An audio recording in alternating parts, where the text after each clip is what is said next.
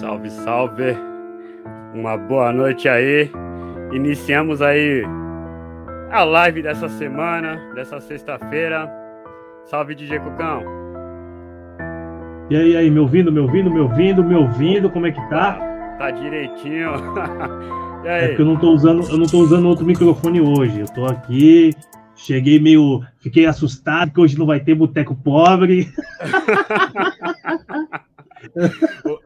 E aí, hoje temos aí a presença aí do DJ Gato Magro, certo?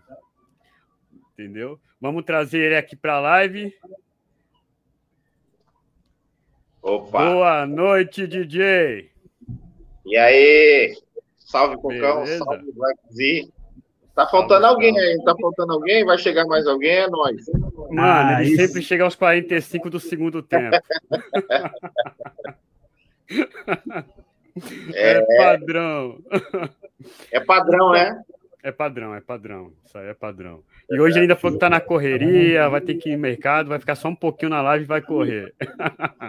É, é do lar, né? Ele é do lar, né? É, entendeu? Então, DJ, quero agradecer, né, Opa. por ter aceitado aí o nosso convite aí para estar tá participando dessa troca de ideia aí com o som de raiz, uhum. entendeu? E Vamos começar como eu sempre inicio, né? Para quem não conhece DJ Gato Magro, apresente-se. Opa, satisfação. Boa noite a todos aí. Possam estar aí ao vivo conosco aí. DJ Gato Magro, e Marcos Francisco, né? Ao contrário. DJ, produtor, MC, quase quatro elementos. Verdade. B-boy também, né? Opa, B-boy! Ainda sou B-boy. Tá, tá, no sangue, né? Tá no sangue, tá, não tem jeito. Tá no sangue. Rosana comentou, né, semana passada, né, que você até foi na escola dela.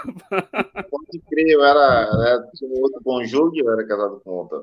Era professora também, eu fui na, acho que no, no Cívica. Porra, era B-boy né? febre naquela época, só sonhava com break.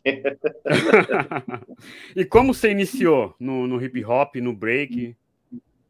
Bom, a, a, da, da outra vez que eu tive no podcast de Pode Pá, vou te falar a mesma coisa que eu falei lá. Eu morei no Japuí, né? Quando eu tinha sete a oito anos, tava, aí meu pai se separou, fui morar no Catarina de Moraes, eu tinha 11 anos de idade. Mas já lá no, no, no Japuí, já gostava muito de Cuide the Gang, Malcolm McLaren e tal, mas a gente, a gente morando ali não tinha para onde ir muito, né? Então, quando eu fui para Catarina de Moraes, na mecanizada ali e tal, aí eu conheci os vizinhos lá, o Márcio, o Fábio, e eles me levaram para Hollywood a primeira vez. Aí eu conheci o Kiel, o Bório, Galo, o Agema, Bill, uma galera gigantesca, assim, o, o Jimmy da New Funk City, né? Que foi o cara que me ensinou a dançar soul. Então comecei na comecei na Black Dragon, na equipe de funk soul, que era o que era o Libório. E uma outra metade dançava break aéreo, dançava break aéreo, que era pop. Então eu me enquadrava, eu fazia os dois, dançava soul, mas dançava break aéreo na Black Dragon. E Hollywood, Praia Clube, Burrinhas, todos esses valielos, alguns bailes de periférico na Vila Fátima, essas coisas da, dali da Baixada, saca? Depois, em 88, eu fui no show do Derek B no Beira, aí eu conheci a Red Crazy Crew lá. Carlinho, Cid, é, é, Menudo, Américo, Elinho, a gangue era muito gigantesca. gigantesca. O finado Sam, irmão do Carlinho, muito bom, esses caras eram muito bom. E, pô, imagine o show do Derek B no Brasil, no Esporte Clube Beira-Mar. Verdade, né? Ali sim, eu falei, cara, quem é esses caras, né? E aí ele, o Carlinho me convidou, pô, mano, eu gostei, você é ousado, entrei na roda, cara, não tive medo não. Meteu as caras. Não, os caras, nós dançava bem, os caras dançavam três vezes mais bem. Vai. Como dizia o Ferreira, nós era cru, né? Eu era certo. bem cru. O Carlinho me, me modelou bastante, me ajudou, o Cid, né? eu vi os Smurfs, tu vê, naquela época os Smurfs eram dançarinos do Said, junto com o Cid.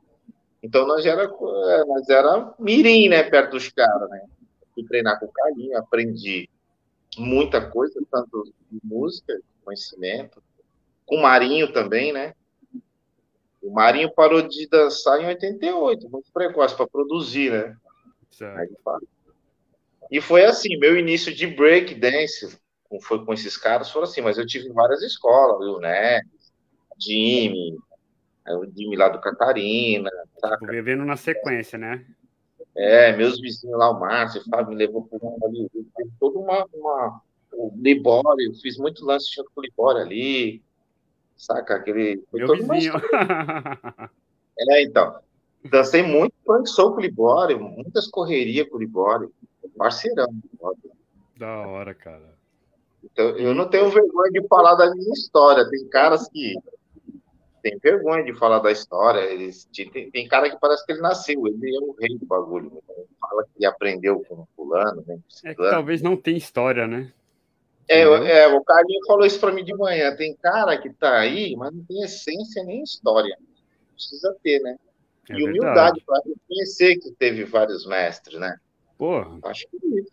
Acho que é, é isso. É, por falar em mestre, parabenizar a todos os professores. Hoje é o dia do professor, Opa, né? pode crer. E você é um professor também, né? Opa, para nós todos, né? Entendeu? Ó, é. já começando com um salve aqui, Marquinhos Karatê do Xixucan. Boa noite, salve DJ Gato Magro, é nóis. Esse Marquinho aí também é um pioneiro. Esse Marquinho Red Crazy Crew, ele também é original B-Boy Crew, ele também foi Electro Bugs, ele é da Praia Grande, muito importante no cenário do hip hop. Ele é MC e é B-Boy também. Pô, da hora. E Entendeu? como foi é, é, para você assim? Você começou como B-Boy, onde nasceu essa paixão pelo disco? Lá no Marinho, cara. Eu ia treinar, nós treinávamos lá e depois nós ia, eu ia para casa dele lá e ele tinha duas TDK. E ele tinha um mixer, puta, como é o nome daquele mix? mix Tarcos, Tarcos. Ele mixer, ele mixer assim, ó. Ele não é crossfade chaveado assim. Pô, aí, e, pô, aí ele tinha lá os Cut Blow, Mentronics, Malcolm McLaren, aquelas coisas. E eu vi ele mixar, eu, caralho, mano, esse bagulho não é isso que eu quero, mano. E, mas na verdade, assim, eu fiquei. É muito ruim mixar nessas, nesses toca-disco duro, que nem o, o Tchaka, esses caras são um ET, né? Que eles mixam na garrafa. eu, eu, é o Tchaka, César, os caras não é daqui, é do além, os caras mixam na garrafa. Não, não, a TDK é, é ruim, mas a garrafa é pior, ainda você tem que fazer assim com a mão. Tá ligado, né, Gustavo? Você puxa aqui, puxa aqui, até, até, até dar o pitch, cara. Eu falei, não, é, Deus me livrou desse cara. Eu não cheguei, mas eu, eu, admirei. Aí o que acontece? Eu falei pro Mário, ah, você tem que ver o toca-disco, é CL1200, vou comprar essa parada. Eu fui mandado embora do sacolão, eu trabalhava no sacolão e na, na freguesia. E aí a minha ex-sogra tinha uma grana aplicada, eu falei, ó, se tu me emprestar esse dinheiro, assim que saiu minha causa, né, que ia sair, fui mandado embora, ia sair. Eu já te pago. Ela me emprestou. Vamos supor que em 92, um toca-disco dava para comprar um carro, cara. É verdade. Eu comprei, toca, eu comprei o toca-disco. Mas ainda 92. dá, pô, ainda dá. Ainda dá. ainda dá. ainda dá. Ainda dá. Cara, eu comprei o toca-disco em 92 e eu vou te falar, o finado Vagnão, vocês se lembram do Vagnão disco? ajudou muita gente aqui na Machado. E ele foi comigo lá na, na, na, acho que foi na Charme Disco, me levou lá num, num outro cara lá, vou, lembrar o nome. E aí eu trouxe meu toca-disco lacrado. Comprei meu toca-disco nesse dia, comprei um Gemini junto. Saca, saca, eu cheguei em casa, montei o toca-disco, chamei o Marinho, ele falou, não, não acredito que você comprou. Eu falei, comprei, cara, comprei o toca-disco, pá. Talvez Mas seja um ligar ele todo? Ou tu chamou o Marinho para ligar para você? Não, eu fui lá, porque eu morava na Luiz Gama, eu desci ali, ali do trem para chamar ele. Aí, caraca, você é louco. Dizer, foi um dos primeiros caras, ainda não, eu não me considerava DJ, porque estava muito cuca. Mas eu fui já. É, fui folgado em comprar o toca-disco, porque muita gente no nosso cenário não tinha toca-disco. Mas tu já treinava lá no Marinho, no, nos toca-disco dele? Eu já treinava no Marinho, só que quando você pega o toca-disco, ele é tão liso, ele é tão mole que você fala, cara, você tá começando de novo. Você está começando de novo, porque na verdade eu aprendi a fazer cuts no Mario. A música tá lá acabando. Aí, tum, em cima do beat. Por quê? Porque era muito ruim de mixar. Então eu me adaptei fazendo cut, né? Certo. No BPM. É uma técnica que eu faço até hoje. Eu viro, mixo umas três, mas o resto é tudo cut. Mixo algumas, algumas é cut. A minha, minha, meu jeito de mixar é esse. Eu certo. fiquei bem assim. Meu filho também mixa sozinho lá. Vocês devem ter visto os vídeos, né? Já eu vejo, eu vejo. Então, ele é meio viciado assim, já escolhe o set dele, não ponho nada. E aí eu aprendi dessa forma. E o engraçado é que quando eu, tinha, quando eu peguei o toca-disco, não tinha como tocar, não tinha agulha. Nem eu fiquei olhando para os toca-disco de madrugada. Esse é o principal. Falei pro César, César Negrão, né? Cara, monstro, já tocou em várias casas no YouTube. Falei, cara, não tem agulha. Aquele jeito dele. Peraí, peraí que eu já vou aí. Meu, chegou com os dois Shell lá, pum. Aí, pronto, aí desgraçou, né? Tipo, todo fim de semana era som em casa, aí lacra Boni, não sei o quê. Aí ficou um vício, né, cara? Você colecionar muito disco, tocar em vários lugares e tem um acervo aí de uns 10 mil discos ainda hoje. É, é a minha próxima pergunta. Quantos discos tu, tu Por aí, cara, acervo. Tá em quanto acervo? 10 mil discos. É, quase 10 mil discos eu tenho. Caramba. Selecionado das coisas que eu bem gosto, assim. Certo. Soul, samba rock, break, electro, funk, electro hip hop, funk soul, rap, gangsta, rap underground. São várias categorias. Certo. E música para b-boy tem os funk metais, tá? É uma outra vertente, assim, tá? Eu tenho muita coisa nessa, nessa área. E assim, dentro do hip hop, você é bem eclético, você curte todas as vertentes. Todas as linhas. Algumas linhas eu tenho para me ver as condições. O que eu mais gosto são as caras do Memphis, Baiária, que foi, é, os rap foi bem rejeitado. Masterpiece, esse cara aí, tá? Tipo, eu acho que, eu acho que no Brasil o único lugar que tocou Masterpiece foi aqui na Baixada Santista. Masterpiece. Acho que foi aqui. Foi. E eu posso te falar que são um dos que eu tocar, porque eu, naquela época tinha o finado o saudoso de Tijolo, tinha uma rádio depósito e tal, ele abriu um espaço para mim tocar Masterpiece.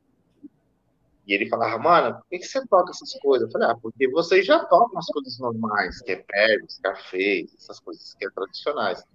Eu fui buscar coisas que a gente não escuta dia a dia. Eu tocar um Broda Lynch, tocar o 36 Mafia, foi nós, nós que descobrimos. Eu, o Chocolate, o Hops, tinha uma loja ali na Opus, trabalhava para Opus Disco. Certo. O Chocolate e eu que descobri na sala. Depois teve uns caras lá, o Credo, o Ângelo, uma galera lá, Bodão, uns caras que curtiam o 36 Mafia. Mas era, foi nós que endereçamos. O Cuco também gostava dessas coisas. o Cuco gosta aí, né? Gosta, né? Tipo, nós gosta dessas coisas, porque eu, eu tenho é. os acervos, tanto em vinil como CD. É, uma coisa que eu não sabia é que o Master P só pegou na baixada. Para mim, ele, na época, não, eu achava que ele era estourado. Brasil, estourado lá fora. No Brasil, não, sim, só... no Brasil. É. Não tocou. Só nós. É só nós. só nós aqui. Não, a Baixada esse... sempre aí... foi diferente. Né? Aqui a Baixada sempre foi diferente. Sempre. Agora, em Brasília, tocava muito uma coisa baiária, assim, umas coisas bem para baixo. Nino Picchio, Paris. Deve ter tocado alguma coisa de... Mas, assim, não, não que nem aqui. Aqui foi os, música, assim, down, né? Bem para baixo. Quando surgiu o trap, para mim não foi muita novidade, né? Porque era quase um trap. Os, na verdade, os criadores do trap, é o E40, o Flip, o DJ Paul, esses são o criador do trap. Né? Eu escutava verdade. trap. É verdade. De tabela, né? Mas a gente não sabia o que era. Já tinha, e o pessoal que hoje diz que é do trap sem DJ tá aí, né? É, ah, putz, o que, que acontece? Vou esperar você me perguntar sobre isso. Foi um tópico bem discutido na semana passada na live da Rosana, né? Que você até Sim, semana passada eu fui, pô. Cheguei na casa de show, cadê o DJ? Não, tá ali a mesa ali, tá o um pendrive ligado. Eu falei, que isso, cara? Não tem ninguém para tocar a noite toda. Ele falou, não, pô, pendrive ali. O que, tá que eu posso falar sobre isso? cara, eu acho assim. Uma pessoa, a minha comadre falou, pô, mas tu tem que acompanhar a evolução. Eu falei, não, tem coisa que não é evolução. Tem coisa que é desevolução. Porque assim, quando você tira, você separa os quatro elementos, os quatro elementos, os quatro juntos, ele é muito forte. B-boy, né? DJ, o MC. Quando você tira esses caras, fica fraco. E o que aconteceu? Hoje, o DJ, antigamente o DJ era o cara que apresentava o projeto. Hoje não, o DJ é um qualquer aí, de lado. Então isso tira muito o lance da cultura do, do DJ apresentar um MC. E aí os caras que fazem trap, ele vai lá no estúdio, faz uma rima do doce, tipo, ah, é, nem sabe o que é, e aí vai lá e canta, tira toda, toda, aquele, toda aquela coisa gostosa do hip hop, do, do cara, caraca, beat, mano, vou dançar nisso, e é aquilo, tipo assim, tô escutando aquilo que é verdade, pô, periferia isso, ou, ou não só, porque assim, fazer música para dançar, tem, tem que fazer música para curtir, tem, mas eu acho que o que aconteceu com o hip hop, eu, eu tô falando isso de característica aberto, assim, foi sabotado, saca, mano? O hip hop foi sabotado literalmente. Ele não precisava dar conta à política. Nenhum partido, nem PT, nem PMDB, nem nada. Verdade. O hip hop tinha que andar solto. A partir do momento que a gente deu uma mão para os caras, se sabotamos. O que os caras fazem, no meu ponto de vista? Eles. Ah, fica ali com as caixas de som no canto ali, gastando uma lata de spray e fica quietinho ali. Porque, na verdade, quem tem poder de bater de frente contra o sistema é o rap ainda. É o rap. Agora tem que se desgrudar, né? tem que sair fora do canal e tomar para si. Fala, vou para cima. Saca? Mas tem todas as. A, a doença chegou junto com o pessoal do rap. Tem cara que quer, todo momento, virar sucesso. E aí essa parada onde atrapalha. Você quer, ser, você quer estourar.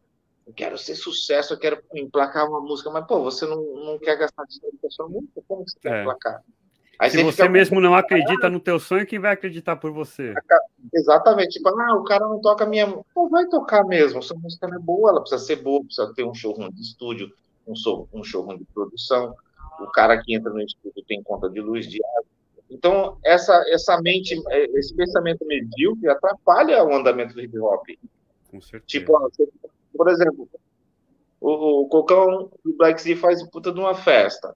Ah, 30 pau, você ganha uma garrafa de champanhe. Pô, tá de graça. Aí chega um na porta e fala, pô, meu, pô, 30 pau, Cocão do Black Sea tá chapando, tá muito caro. Pô, aí esses mesmos caras vai lá na baladinha, baladinha lá, e gasta 150 pau com combo, com os cocos velho murcho e vai lá no forró. É. E aí, o movimento de hip hop que é para crescer, eles não vão. Então, tipo, é uma coisa ou, muito. Ou chega na porta e fala aí, pô, põe meu nome aí na lista aí, pô, deixa eu entrar aí. Eu tenho vergonha. Tipo assim, se eu sair da minha casa pra, pra ir no teu, na tua pista, pra mim ir lá curtir, eu vou pagar, eu vou comprar um, um aperitivo, um lanche, eu tenho, eu, eu tenho que ter entendimento que você tem que pagar o cara do som no final, a luz, hum. o, mas então, é esse tipo de gente de terceira divisão que a gente está se dando, cara. E aí a gente é. quer passar a mão na cabeça de todo mundo. Não é uma grande realidade a gente precisa acordar. Um CD custa caro, uma música custa caro. O DJ para sair de casa custa caro. Custa. PC custa Mas caro. você acredita que isso é um, um cenário regional ou nacional? Tá, é nacional, porque o que aconteceu?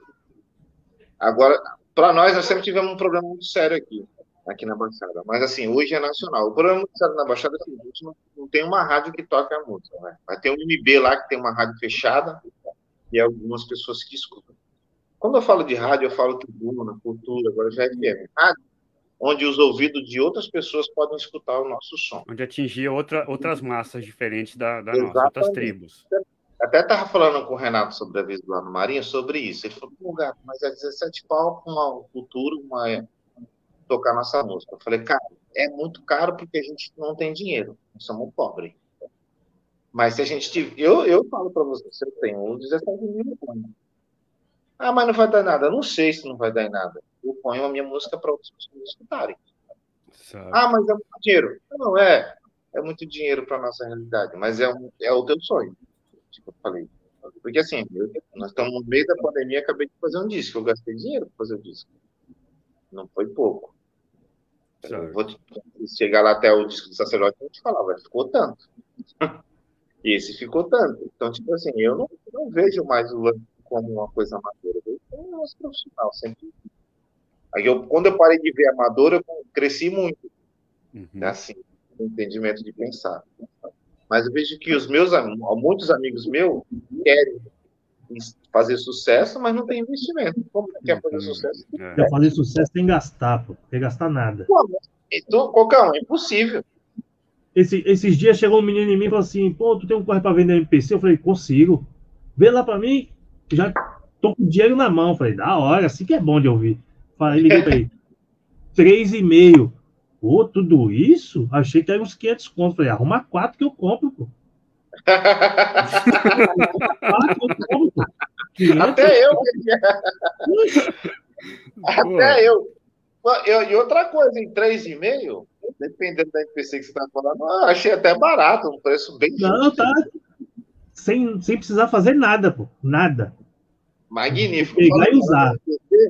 Falando em NPC, preciso, é, eu até lembrei do Cid, o primeiro cara que tive contato com NPC, igual do Dr. Dre até, me recordo, é uma branca assim. O Cid ali da vila, saca? O Cid, o Cid, uhum, Cid. É um monstro, hein, cara? Cantou, cantou, mal lá e falou: vai pra casa e sai, depois tu volta pra cá. Nossa, pode crer, cara. Deixa eu falar, tá Vai embora, vai embora, depois tu volta. Aqui, ó, essa capa, do sacerdote, o projeto é o, sacerdote servicista. Quem fez essa capa foi o Cid, da Vila Margarida. Cara, é da hora. Essa edição é minha, eu paguei essa edição. Depois nós assinamos com uma gravadora em São Paulo, que é Leonel Line, e eles mudaram a capa. Eu nem tenho esse outro CD que eles mudaram a capa. Mas e CD... fa falando em CD, é, esse que você está lançando agora, o Gato Magro Convida, é teu quinto é, trabalho prensado? É o quinto trabalho prensado das minhas produções que eu fiz, é o quinto trabalho Estado. E em grupo você iniciou com os sacerdotes? Sacerdote, eu, eu gravei quatro CDs e um DVD. Vou te mostrar aqui. Quer que eu mostre agora ou depois? Pode ah, mostrar. A conversa já está desenrolando. Esse aqui é o primeiro, né? O primeiro CD, tirado da, dentro da luz. Esse CD foi muito, muito engraçado. A primeira tiragem dele, eu, Renato, Serginho Ordilei, a gente teve um, um, irmão lá da igreja que emprestou o nome dele, a gente cancelou o primeiro CD, né? Pagamos parcelado. Caramba. Depois teve as outras tiragens que eu fiz desse CD. E as outras tiragens, cara, nós vendemos uns 4, 5 mil CDs esse aqui. Já um grande marco para um grupo da Baixada independente. E, né, meu? Atingir esse sim. número. E e depois, né, eu fiz, fui fazendo as tiragens, foi, uma, foi a melhor época, acho que, tipo. E depois deu uma travada aí. Você tá me vendo ou não? Estamos sim. Estão vendo, estão vendo. Tá. Tô... Aí é o seguinte, eu não tô me vendo, mas beleza. Ó, aí... eu tô me vendo travado aqui. Não, tô tá me vendo travado aqui, acho que daqui a pouco volta. Aí esse aqui você tá vendo agora? Não, tá, vendo. Estamos sim. Tá tudo. Tá. A imagem e o áudio tá perfeito. Pode continuar. É, tudo certo. Eu tô vendo vocês travados e eu tô, tô aqui. Aí esse aqui, esse, foi já o segundo CD. Foi muito bom também. Certo. Esse foi muito bom, que foi o Cid que fez a capa e tal, tudo deu um boom muito grande e tal. Produção minha, do, do Cuco, tá? As, aquele primeiro também.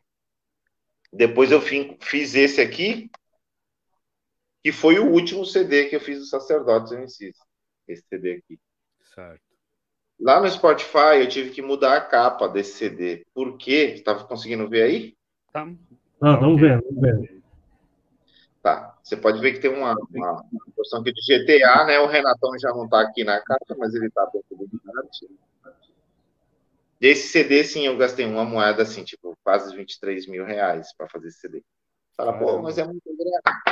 É, mas você pode colocar na, do lado do, do, do Gnipe, de qualquer um do Brasil, ou até mesmo lá de fora. Não perde para ninguém na produção fonográfica, nem qualidade, nem nada.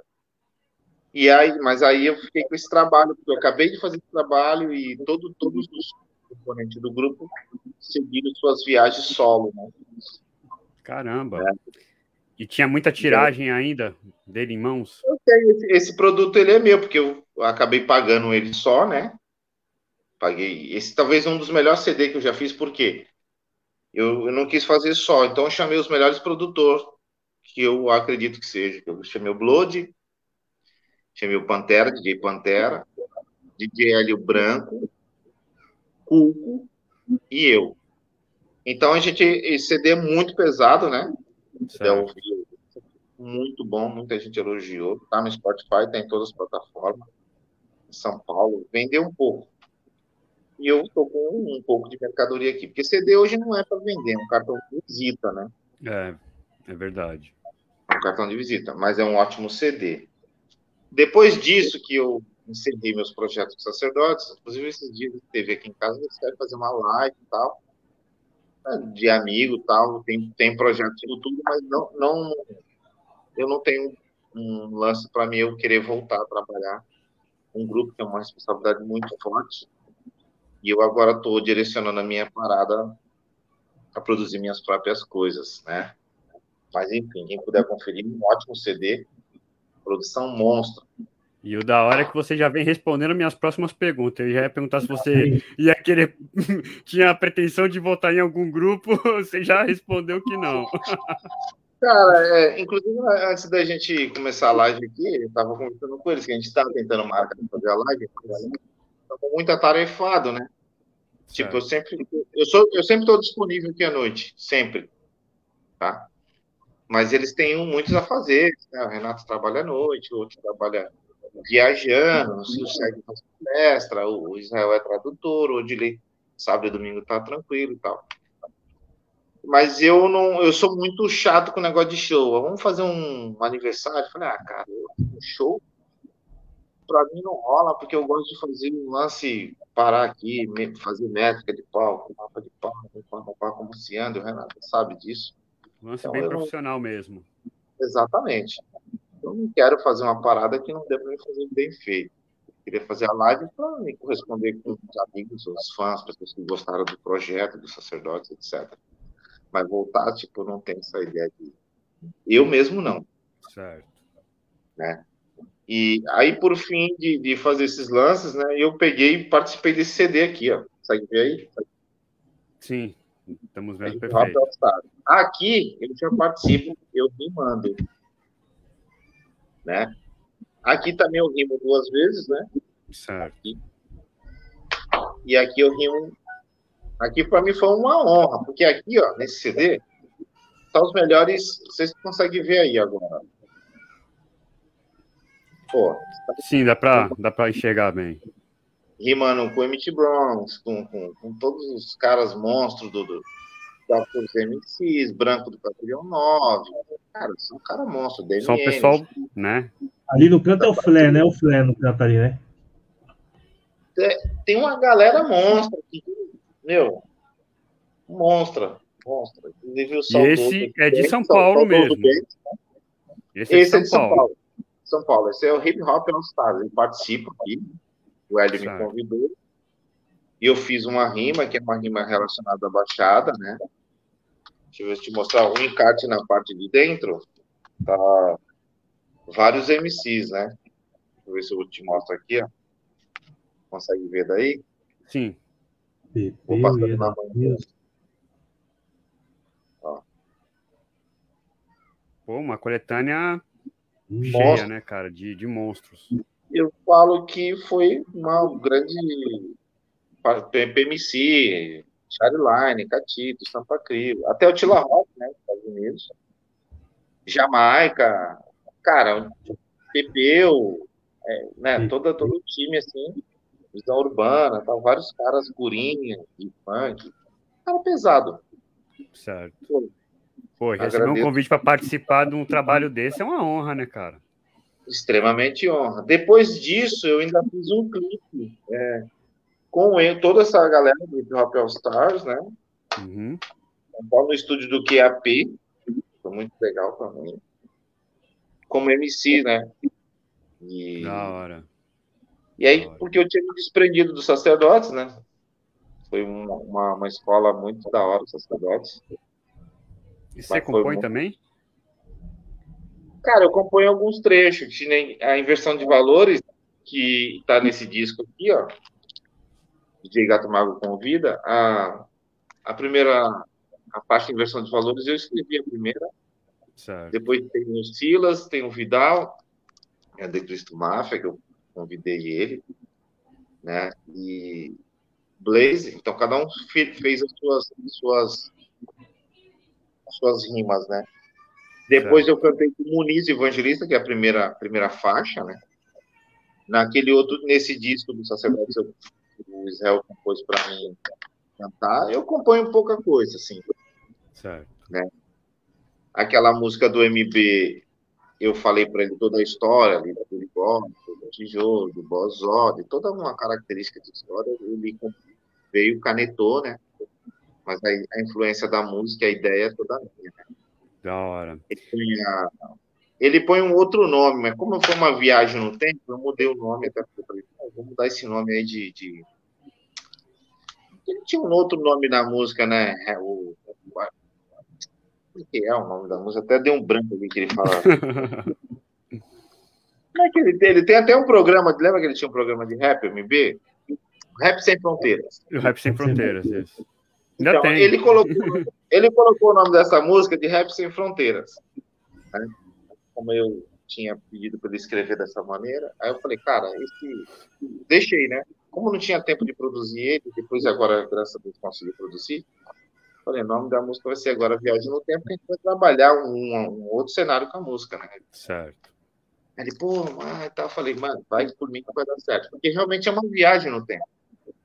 E, e, e para quem não sabe, sabe, pô, queria que todo mundo escutasse, porque tem uma música aqui que é a história da Baixada Santista. Show. Né? É resumido, poderia entrar mais gente, mas aí ia fazer uma música de 50 minutos. Não é. Não tem condições. E, Não. e deixa eu te perguntar, como é que surgiu a, a ideia? Assim, como, como nasceu esse filho, esse CD Gato Magro Convida? Então, toda vez que eu fazia show com sacerdotes, via vários amigos, eles falavam, pô, queria, que você- queria participar, queria fazer isso, queria fazer aquilo. E eu via incomodado em produzir uma galera minha, que eu acredito, daqui, que representa um ou outro, porque isso é muito delicado falar, porque tu, pô, por que tu não me convidou? Por que tu não me convidou? Aí tu fazer um CD de 30 grupos. Com 10, com 11 pessoas já é difícil, imagina 30. É, mexe muito com o ego, né? Porque é- essa é, É. assim, você é uma pessoa que conhece é, o cenário da Baixada inteiro. Você conhece o cenário inteiro, entendeu? sim. E, e você escolher é difícil, né? Porque aí você, pô, chamei fulano, mas o ciclano vai ficar chateado porque eu não chamei ele e assim vai, né?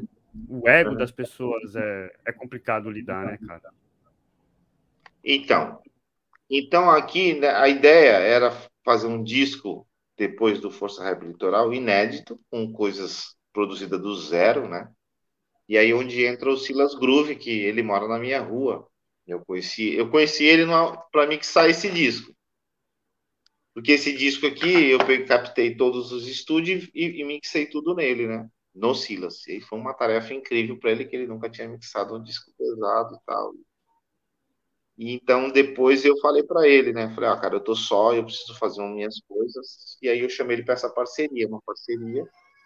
E ele me deu todo o suporte técnico de, de produzir junto, né? O Silas Groovin, ele, ele é um músico. E agora ele é da RG Produções, né? Não sei se eu soletrei certo.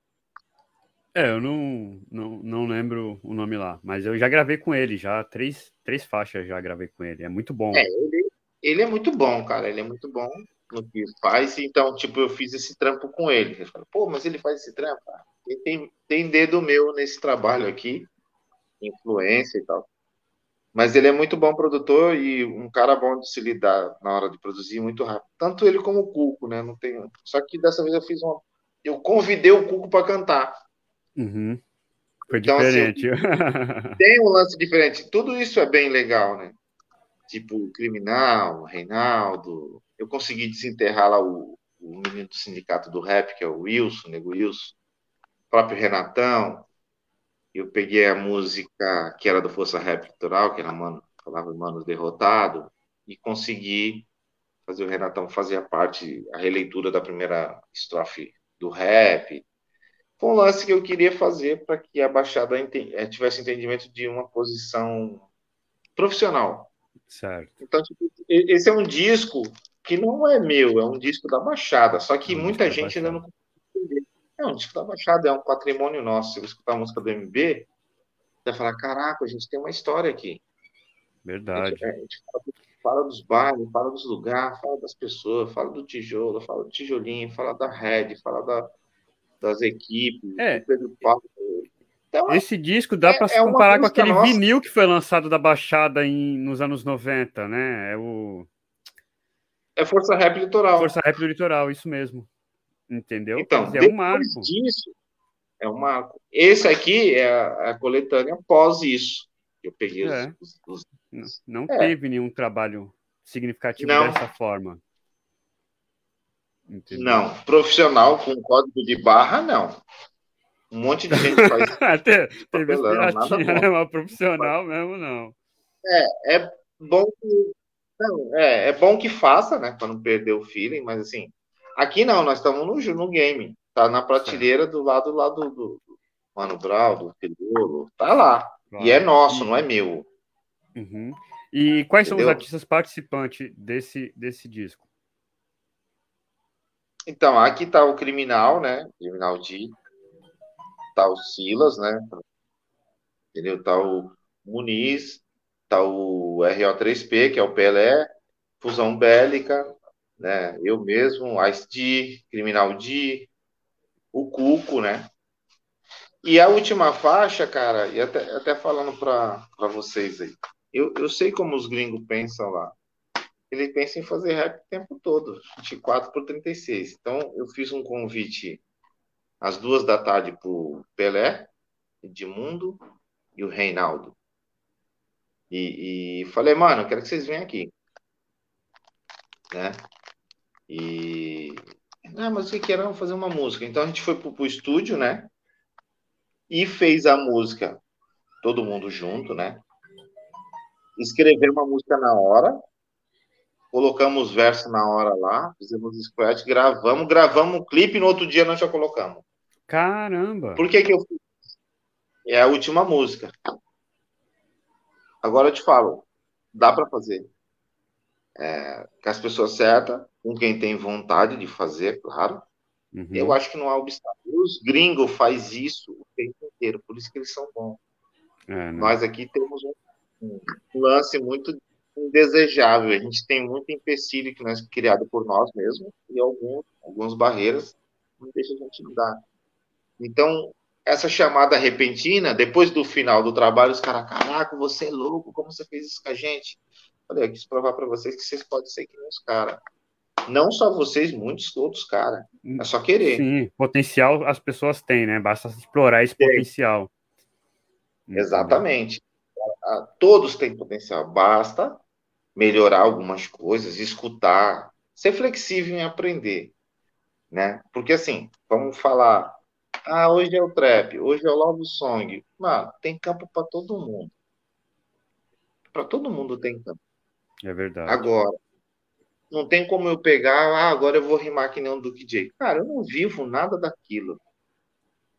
Eu não vivo Campari, Saint Germain, As Dona, a noite, eu não vivo. Eu sou um cara casado do hip hop, cara. Eu não vivo. né? Como que eu, como que eu vou cantar semana é difícil tocar disco no teu estúdio. Ah, eu vou, ah, eu tô com as minas, lá passando na mãe minha. Eu não, eu não vivo isso, é uma grande farsa tu cantar uma coisa que você não vive. Uhum. Então, eu, eu falo até sempre pro meu compadre Mário, falo, Mário, isso é uma coisa que não vai acontecer. A gente é rap daqueles brutos, né, cara? A gente gosta de fazer rima. Dá para fazer uma rima legal? Dá, mas o que? Se vender? Eu tanto não acredito nada disso, cara, porque assim, você pega o Planet Rock, tem 40 anos.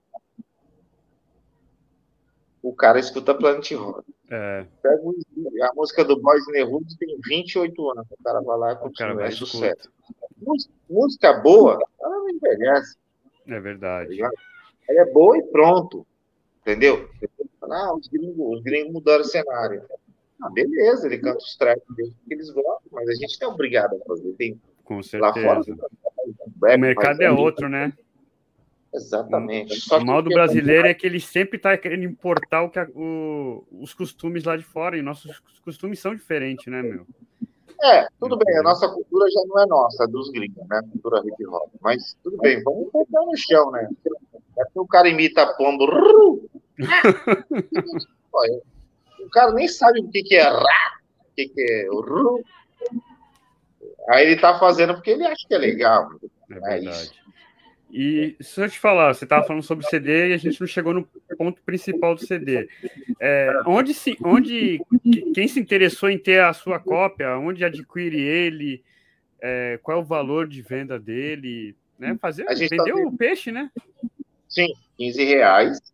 Bom, o Manuel NB, ele colocou esse CD na Gato Xadrez, é na Antônio Mirim.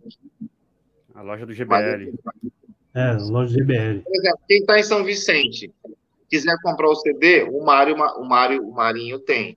Ele comprou um lote meu. Certo. Tá?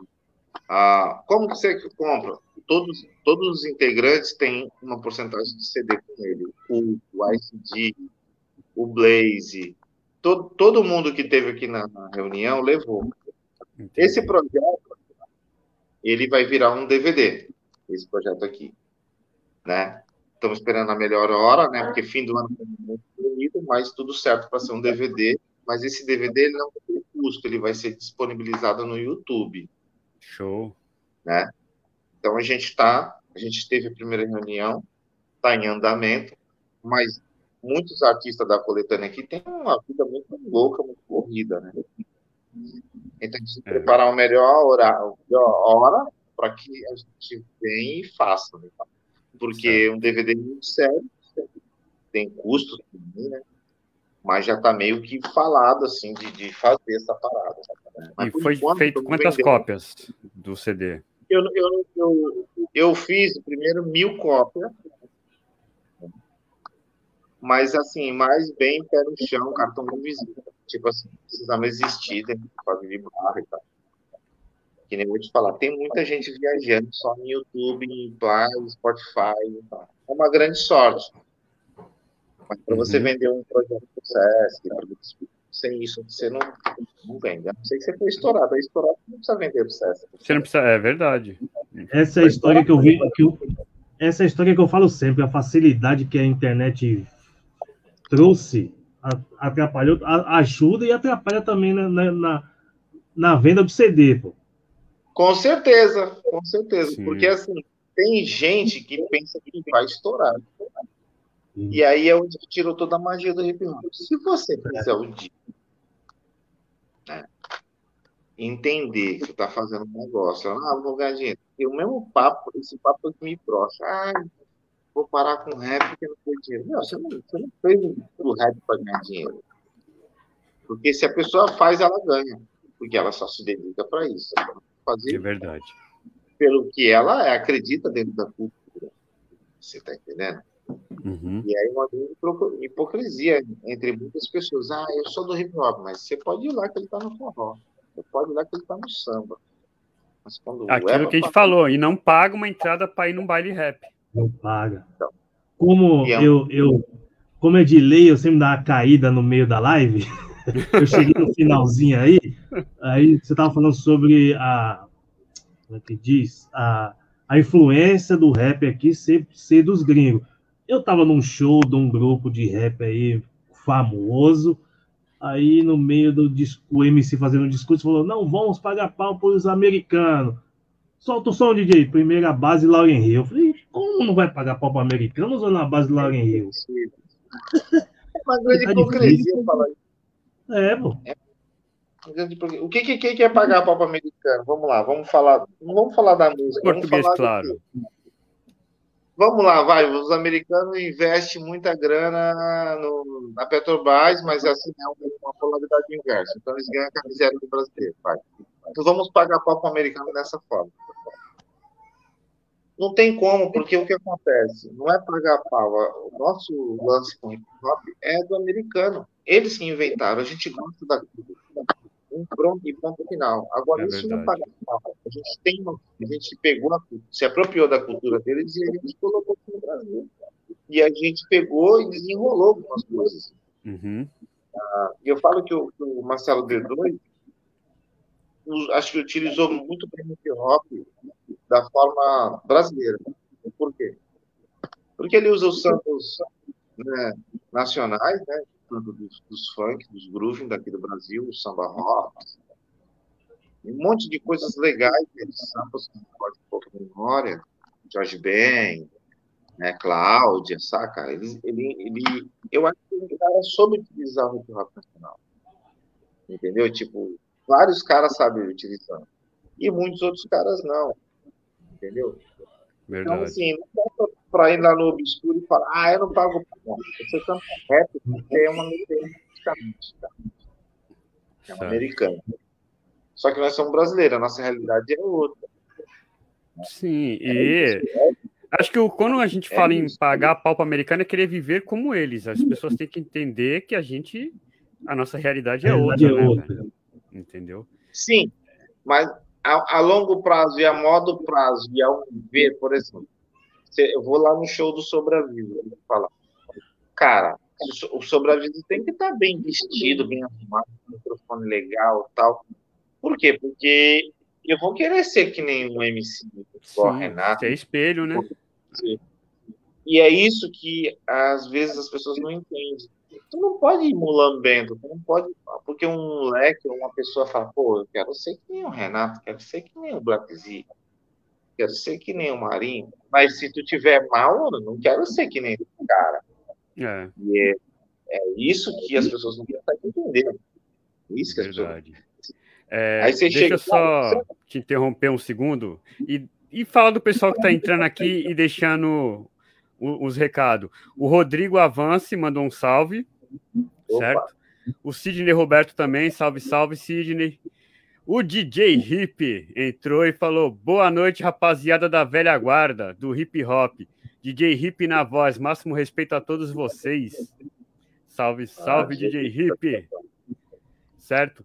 E tem mais um último aqui. O Cláudio Azeredo falou: Baixada Santista é demais. Recentemente vi um trampo assim. O Mano do Folgos, Mistério, e o Alfa MC e o Dom Juanito escreveram, gravaram o áudio e o clipe e lançaram tudo no mesmo dia. O nome do som é Desacredita Não. Só vi vocês da Baixada fazendo isso. Sou de Mogi das Cruzes. Grande salve aí, Cláudio. Legal, legal. Satisfação todo o pessoal de Mogi das Cruzes. Gay Pantera de lá, muito fortíssimo, produtor de gangsta rap lá. É, então, é, meu, não é Dá fácil, né? Isso aí que a gente falou, né, cara? Que ele citou até, entendeu? Escrever, gravar e fazer tudo no mesmo dia. Mas, como você falou, as pessoas têm potencial para isso. Basta elas, né, buscar esse potencial. Tem sim, pô. E tem várias vertentes, várias linhas, coisas pode fazer. Agora, a gente não pode olhar os problemas e não tentar, né, cara? A gente tem que ver onde a gente pode chegar. Pode chegar. Eu acho, eu acho isso.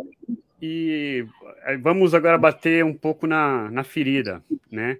A gente falou muito sobre o, o valor né, que o Brasil dá para o DJ. Você mesmo comentou semana passada que lá fora o DJ é ovacionado. O DJ é o prato principal, entendeu? E não a, a, sobremesa ali, aquela coisa que fica, entendeu? Para o final. Como você vê esse cenário aqui no Brasil, cara? É, triste. Você acha que. Ó, deixa, deixa, eu complementar a pergunta. Você acha que isso parte dos contratantes ou já é uma já é cultural, já está enraizado no brasileiro isso? Cara, é um pouco de tudo, mas eu posso dizer que é cultural. Agora eu vou fazer um lance bem esclarecedor. Tipo, o DJ, cara, ele é a peça, ele é a peça fundamental do hip hop. Não, é o DJ. Você pode pegar os discos antigos e falar DJ Jazz Jack e The Crash Prince. Crash Prince é o Will Smith. Você pega Grandmaster Flash e os, os, cinco, os cinco Furiosos. Os cinco Furiosos é o Mel é o Cowboy. sabe? Tem vários. Quem que dominava? Quem que assinava o disco? Quem que assinava o disco do, do, do Will Smith? Jazz Jeff. Você pegava os DJ, DJ Bromas Kid, DJ Scary, DJ Paul, eles é os caras. Aí depois vem os MCs, lá Chata, é, Bugs Tabu, Costa Conípica e, e etc. Na verdade, o DJ lá ainda tem esse, esse respaldo de nós, nós é que manda na pista, né? Nós é que tá, nós é que é. Porque o DJ que foi o descobridor de tudo antes do MC. O, o público vai naquele baile para ver o DJ tocar. Exatamente. Não só tocar, mas assim, o DJ manipulava os MCs. Manipulava os MCs de uma forma correta. Os MCs. Porque assim, o MC lá, lá fora, como o Cão sabe também, para os mestres de celebrações, tinha os MCs que ficavam só no ano, né? Na galera, os MCs de rima. Então, são mestres de celebrações de várias categorias, DJ Hollywood, sabe? Aí você fala, pô, gato, o que, que é isso? Eu fui estudar quem eu era na profundidade de descobrir que a metade dos sons que a gente ouve é tudo sample, né? A grande 90% da maioria. E aí tu fica. É uma parte legal, mas tu fica meio triste que só tu tá entendendo. É uma realidade. Caraca, poderia todo mundo estar tá entendendo que eu tô é, entendendo, mas não, não é assim que funciona. Então, quando tu estuda muito, tu fala, caramba, a galera não tá, tá atrasada. Hip hop é um grande bagulho bem louco. E o DJ, ele é peça fundamental. Lá fora ele é ovacionado. E aqui no Brasil ele é tirado. Tirado de forma? Chama um DJ para tocar, que é o Culcão ou eu. Pô, vem aqui tocar. Quanto que é? 300 reais. Eu não saio da minha casa para tocar por 300 reais. Há muito tempo. Entendeu? Há muito tempo eu não saio para tocar por 200 reais. Ô, Érica, tem alguém no portão. Galera, olha, a live é assim. É. Alguém no portão. alguém no portão e eu no meio da live. tá tranquilo. Pera aí, ó. É assim, a, a live do cara do Brasil é assim. Érica. Aí, esses dias me chamaram. Ah, tem, tem um show ali para fazer. Eu falei, pô, da hora, legal. E aí? Como é que nós vamos fazer? Olha aí, é isso aí, peraí. Ó, ó, aguenta aí. Opa. Olha aí, olha aí. Isso é a live normal do brasileiro. Ele fala, ei, quem é? Foi? Alguém tá chegando? Não, não. Padrão. viu como é que é? É isso aí. É isso aí. Uns manos de um grupo. Uns manos de um grupo de trap me chamou e falou: ah, vamos fazer um show ali estamos querendo te chamar para tocar. Eu falei, da hora, legal, vamos embora. Passou o repertório aí com o tempo de show. E é X. Pô, mas achei que era uns 50 mangos. Eu falei, tá ficando doido, pô. 50 conto, tá maluco? Compra nem o gás, rapaz. Compra nem um bujão de gás, pô. Não é? Então, então, é essa cultura que os caras fazem com a gente. A gente pensa que é algum tocador de botão, alguma coisa assim. Todo mundo tem seu valor, saca? Todo mundo. Quem toca então, com MPC, quem toca com eu, deck. Eu, o que eu acho muito errado no, no brasileiro é que, assim, como você falou, é, lá fora o DJ é ovacionado. Mas aqui, os DJ lá de fora são ovacionados. Tipo, os caras daqui pagam mó pau, não, porque vai. Tudo bem que o Alok é, é estourado mundialmente, mas, tipo, você não vê falar, vai, tanto do DJ KLJ, que é um, que é um monstro, entendeu? Do, do DJ 1, você não vê falar. Aí você vai falar de um cara que tá tocando lá fora. O brasileiro, ele é, tiver que pagar 500 conto no ingresso para ver o, o Alok tocar, o, o, brasileiro vai pagar. Entendeu? Mas é. vai pagar 30 para ir no, na, no baile da quebrada para ver o DJ Gato Magro, para ver o DJ Cocão. Entendeu? Existe, existe, que nem você não estava falando na outra live. Ah, os caras tocam o som de São Paulo, não tocam o som daqui. Evidentemente, tem pró e os contras. Ah, vai tocar o som de São Paulo, porque os caras fizeram um puta de um investimento, toca nas rádios, toca ali, toca em vários lugares, e os caras aqui não fizeram investimento. Ninguém vai pegar um CD que não conhece e vai tocar. Não vai, cara. Não vai saber se vai estar com sonoridade perfeita, não vai saber se está bem gravado, não vai saber se está falando palavra excesso, não vai saber que tipo de coisa está vendendo para seus filhos. Então, também tem isso. E eu falar, ah, tem que pagar um jabá. Tem que pagar um jabá, porque o cara que está lá na rádio, o Bocão, o que seja, ele tem que receber para tocar a música. Não é nada de graça, não existe mais nada de graça. E ingênuo é quem pensa, oh, os caras não tocam no som, não vai tocar nunca. É verdade. Na... A gente tem que chegar chegando, não tem que chegar mendigando, tem que chegar falando, não, nós temos um produto, nós somos um produto. Peraí, vai escutar nós. É, é isso. Tá aqui, ó. É, quem tá chegando aí também aí na live aí, MB do Fusão Bérica. Boa noite a MB, ele tá mandando uma boa noite a todos. MB. Boa noite, MB. Firmeza total. E, e como você vê o cenário, cara, aqui na Baixada, assim, é, caiu muito, né? O rap, o, o hip hop aqui na Baixada teve o seu auge, entendeu? E de repente agora você não, não tem um baile para ir, não tem um, um lugar para cantar, não tem um, entendeu? É, como a gente falou também, tá tudo muito na, na internet, é, você não a gente comentando na live passada com a Rosana, né? O Fumaças Bar era tipo a rede social, entendeu? o Fumaças Bar. Era... Aqui, ela ia lá no Fumaças Bar. E ela falava, nossa, quanta gente aqui, só tem homem cantando rap. Ó, o DJ Rip ainda comentou sobre o fato do DJ. Isso quando eles não querem pagar com um combo. Porra. Não quer pagar com cachaça. Ah, eu, eu, eu, eu, eu não bebo. Aí eu não bebo. Ó, assim, o que, que, aconteceu? A gente teve um, um cenário de hip hop, né? Tivemos vários, tivemos, tá vendo aquele, aquele incidente que houve um, até o antigo grupo de rap do Criminal Boy, que é o, que é o do Fólogos. Tivemos, aquele incidente atrapalhou muito a baixada, deu uma parada, né? Uhum. coisa chata, né? Não vamos aprofundar disso, né? Mas, Mas aquilo, realmente... aquilo, aquilo realmente atrapalhou, né? Foi crucial para a queda. É, foi crucial, então, entendeu? Então, isso tudo é, é, atrapalhou muito, saca? Então, isso foi uma das coisas que atrapalhou. Entendeu? Isso foi uma. E outra coisa que eu tinha falado na outra live, que a gente faz um disco caro desse e a gente não consegue pôr para tocar porque custa 17 mil para tocar na tribuna. Mas a gente não pode ficar pensando que alguém vai ter dó da gente e ir lá tocar. É, tudo é, é. business. Tá é, cerca de 10, 15 anos atrás, o sonho daqui da Baixada era tocar na 105, né? Entendeu? Então.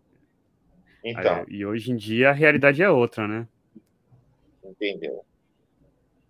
Peraí. Ó, tá autografando os CDs. É, é, isso, isso aqui é trampo, hein, mano? Isso, isso aí tá mais caro. Eu vou te tá falar, vou falar. Aqui é a live do Brasil. Tá meu amigo Edivaldo aqui, eu não posso colocar todo mundo para conversar. O meu amigo Edivaldo, ele faz vidro. E aqui eu vou falar, é uma live, né? Ele vai medir para mim a, a, o espaço do vidro para mim poder fazer o trabalho. Olha só. E eu fazendo um desenho aqui, vocês descobriram, não é um autógrafo.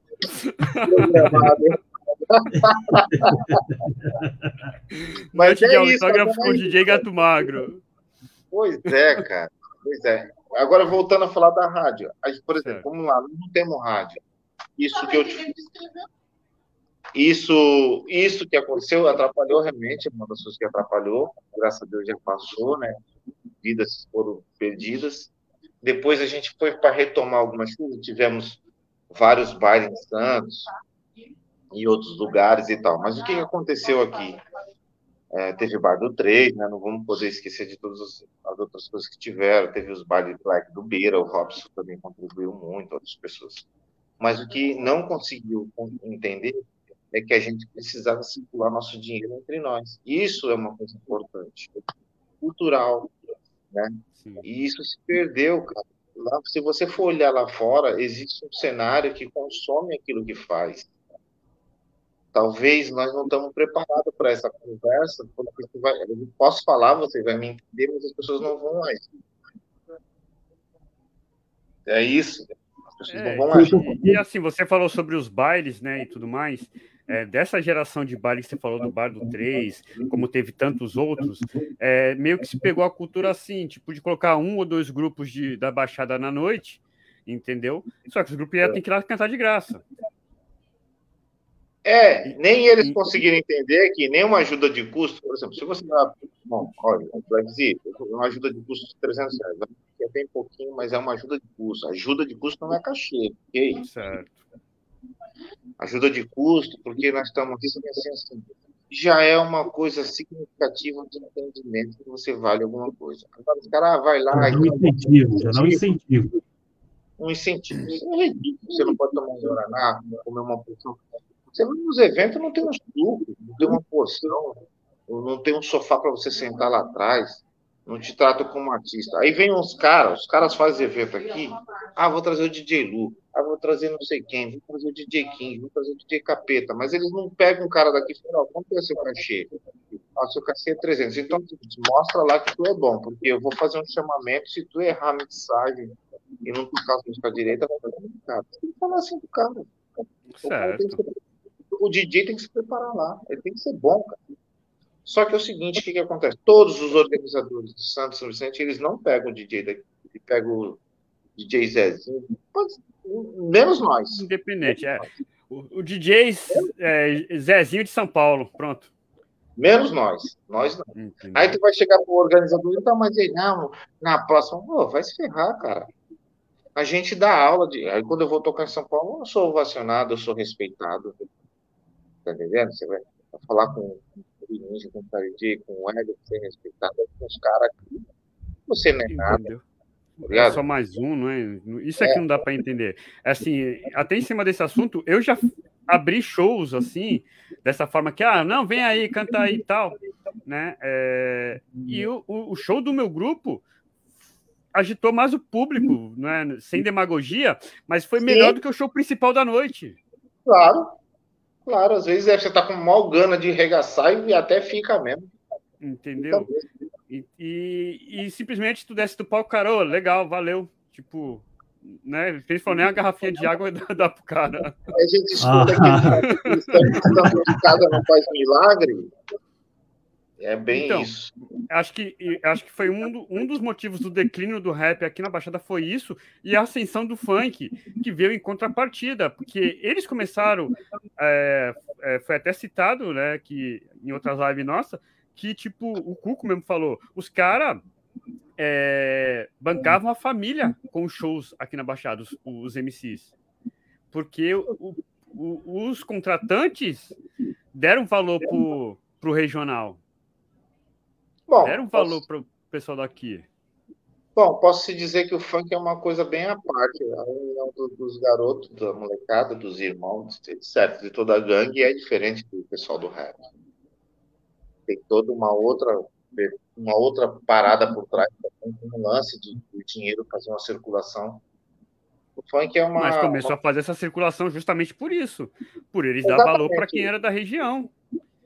O Entendeu? pancadão é uma coisa fantástica. Tipo, o que eu posso te falar? Não tem como copiar a receita do, deles. É deles. É fato. É fato. E, tipo, é uma, é uma lição para nós e é uma receita deles. E é dos moleques. Tipo, eu, eu, eu consigo separar isso para mim, no entendimento.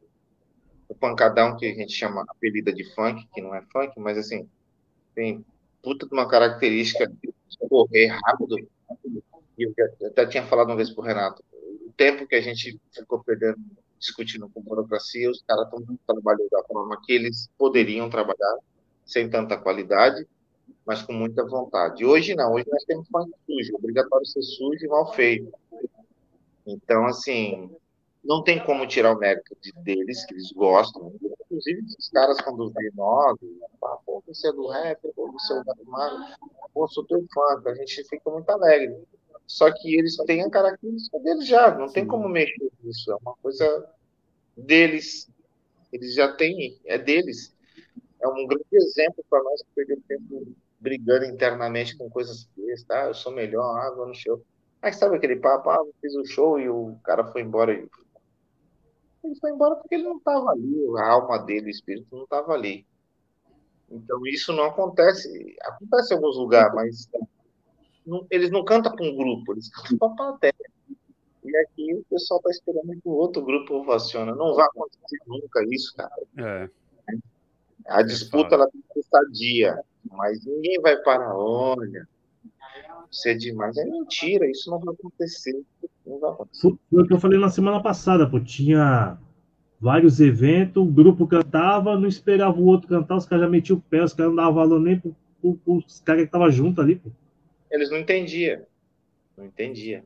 É, Aí a molecada, a molecada de hoje, não digo, eu, tipo assim, eu não digo nem a molecada daqui, os, os, os de fora. Eles, uhum. em relação ao dinheiro, eles soube se profissionalizar. Hoje é profissão, pô. A molecada ganha muito dinheiro. Claro. É, tem aqui ó, um comentário do, do MB que ele fala: o litoral tem vários profissionais, tanto cantando como tocando. Lá fora é a mesma coisa. Gente da Baixada Santista lá fora é bem tratado. Como tem vários grupos da mesma, também não valorizados onde mora. Sim. É que, que, que o MB vai muito para Brasília, né? E tem uma uhum. voz bem. É claro, os caras lá gostam dele. Ele faz bem o papel dele. Tá entendendo? Deixa eu falar um negócio para vocês. Pode dizer. Todas as lives não acontece isso, né? Mas o cara da live precisa ir no banheiro. Aguenta aí. Vai, vai. É. Vai, vai que vai, vai, que vai. No banheiro, bebi água. Peraí, aguenta aí. Vai lá, vai lá, vai lá. A gente aguarda aqui.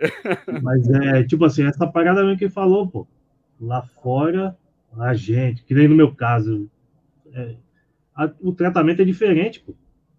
Sim. O, é, o você sabe o, o falou, você viaja o Brasil todo, né, cara? O que o Rick falou, a história da, do, do, O que o Rick falou também, a história do como. Já cheguei no baile lá, o cara com o comão lá.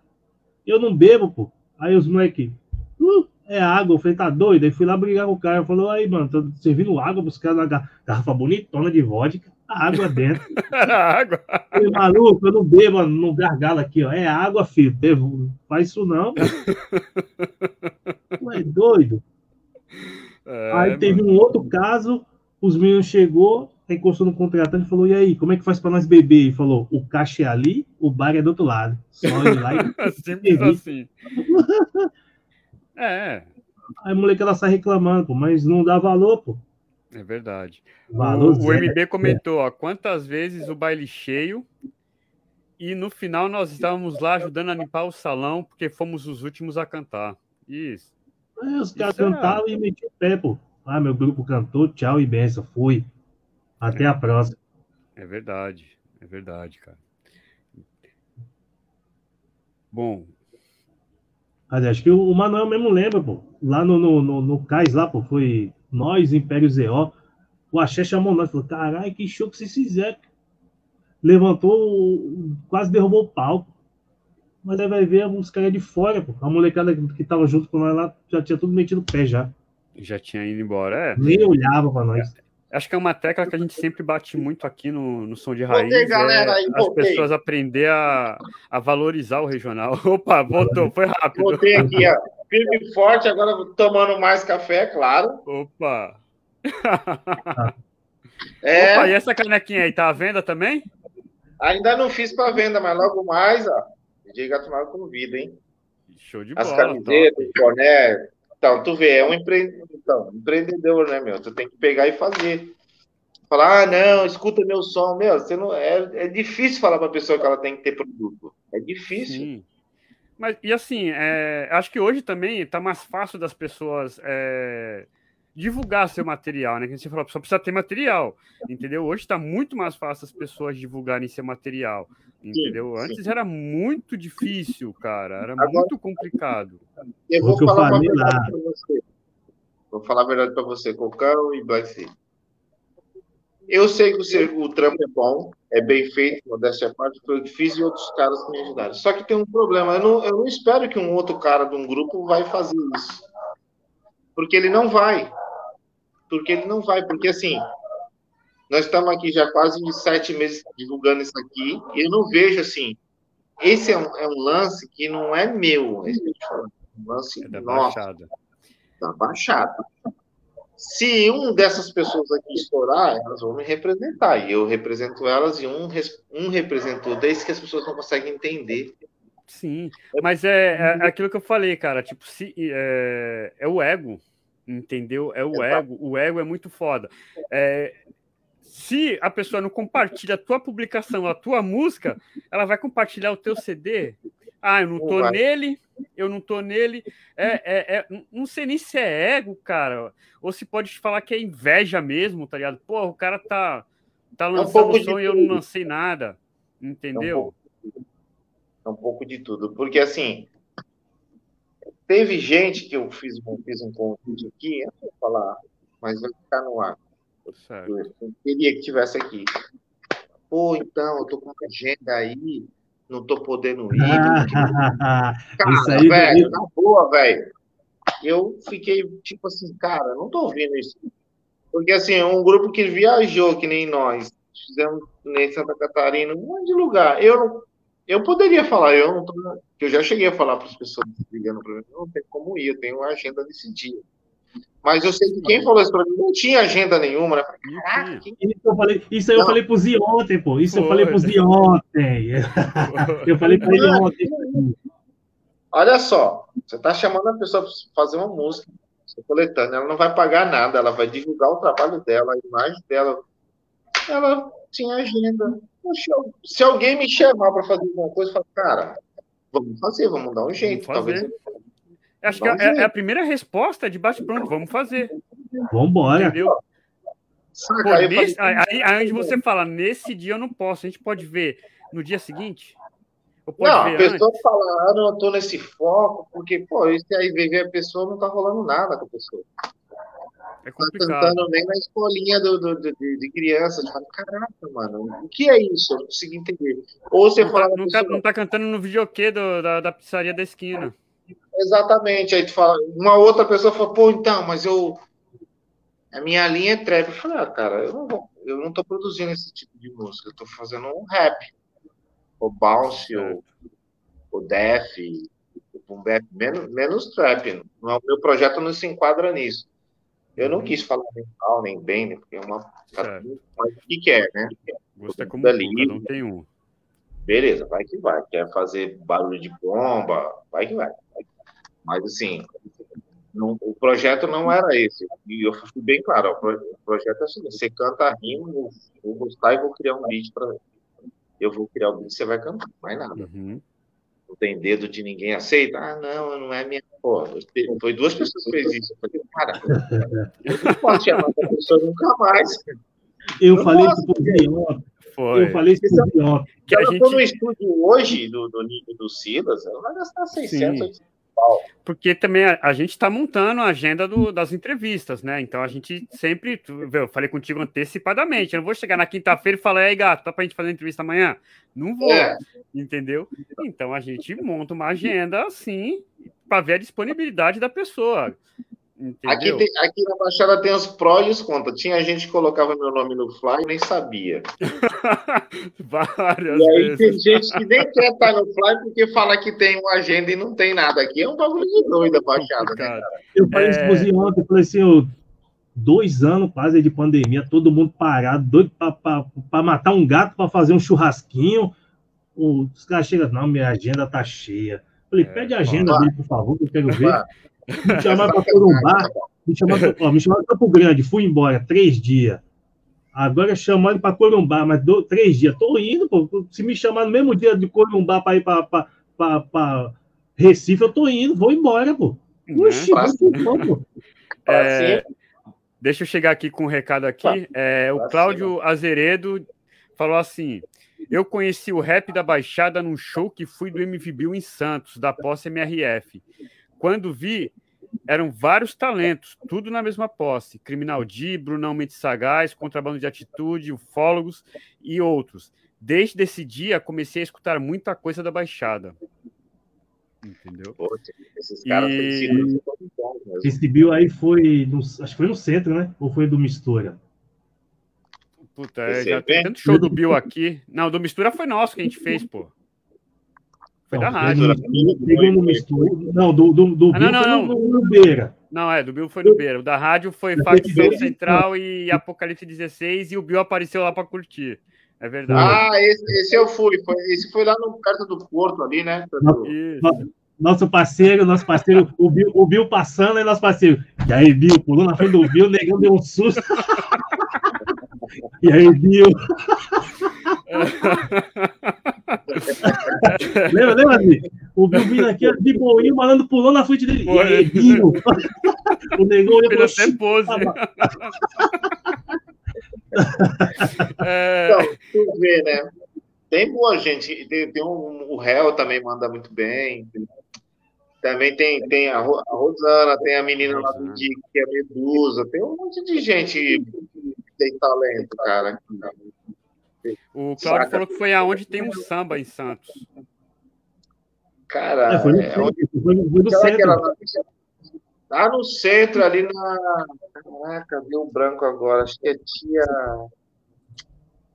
Perto da cadeia velha ali. Perto do Coliseu até, né? Eu não tô recordando desse show, provavelmente eu não fui. Ah, tinha ali onde o Cuco fazia o som ali com os caras, cara, Mocidade. Mocidade, é. Exatamente, ali tinha muitos shows os caras faziam é... Depois teve uma então, mistura. Os, de Santos, lá da, os caras de Santos também, lá, aqueles caras lá da Neurose, lá como que é? Noroeste Side, Blood, Reinaldo, aquela galera lá também perturbava, os caras eram bons, né? DJ Mortinho. É, o MB tá falando que foi no Sambódromo, tocou até a realidade e... cruel. Ah, mas aí já, o Sambódromo já foi coisa nova, né? É, acho ah, que o do Cláudio ele tá falando foi mais antigo. Não, foi, foi, foi. Nesse dia foi. Tia Antônia, lembrei. Tia Antônia. O MVB foi lá. Foi tinha feijoada, tem uma feijoada lá. É, era um, um bagulho de samba. Isso, Inclusive, o César tocava lá também, esse, o César Old School, né? No velha uhum.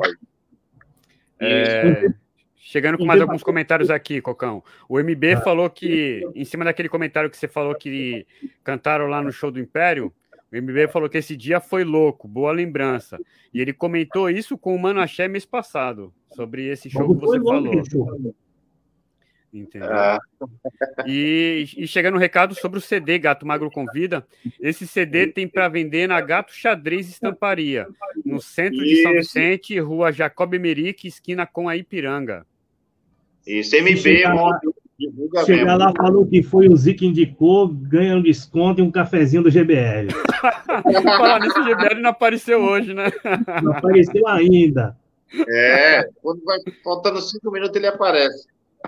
Esse dia, esse dia não, tem um tempo aí fui tocar em Ribeirão Preto, aí tava o Isaac tocando também. Aí eu terminei o show, ele ficou olhando pra mim e falou: Eu te conheço. Aí, conhece, pô? Acho que conhece.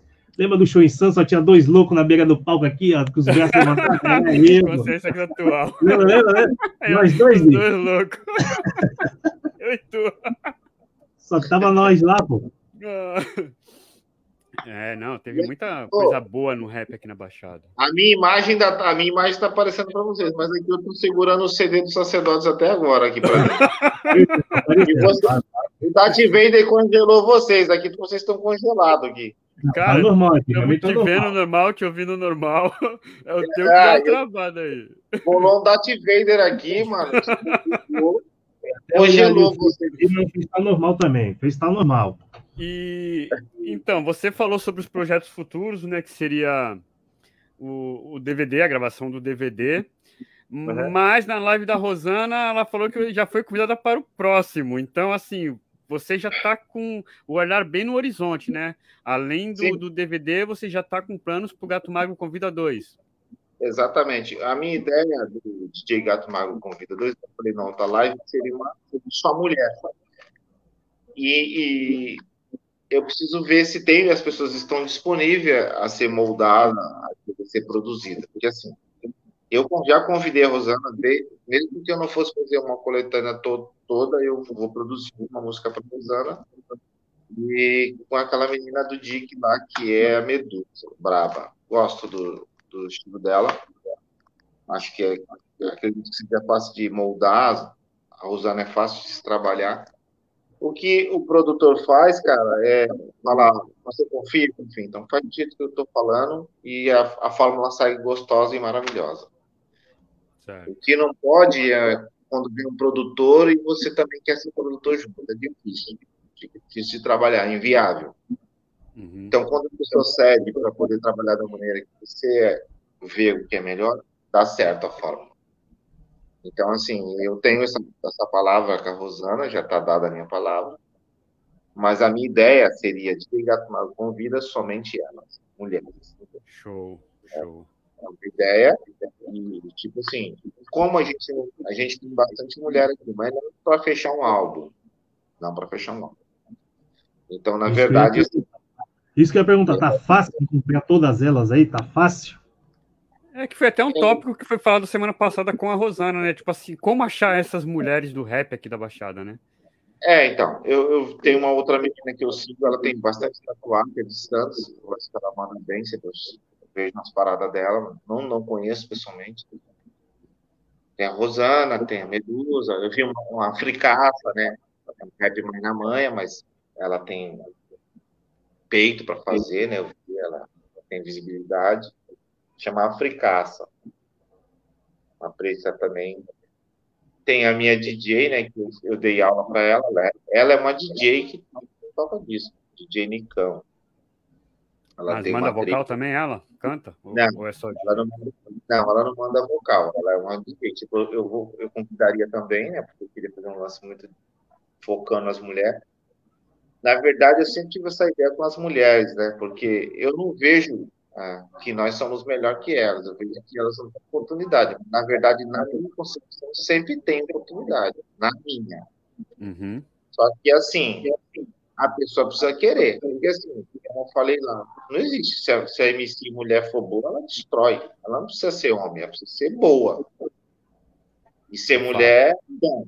É um dom, para mim, para mim. Tipo, ah, mas isso não sei o que, não. É que nem Miguel.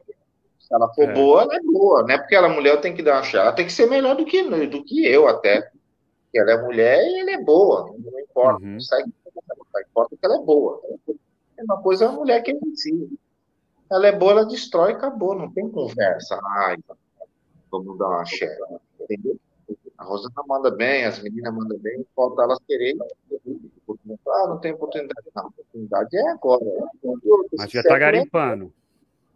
Já está garimpando, já está já tá anotando os nomes. Atenção, já... atenção, mulheres, não invente agenda, não. Cai para dentro desse BO aí, mano. Vai que vai. É, tô garimpando. Tem uma outra menina lá de Cubatão, que eu acho que ela manda bem, que é a Gabi, né?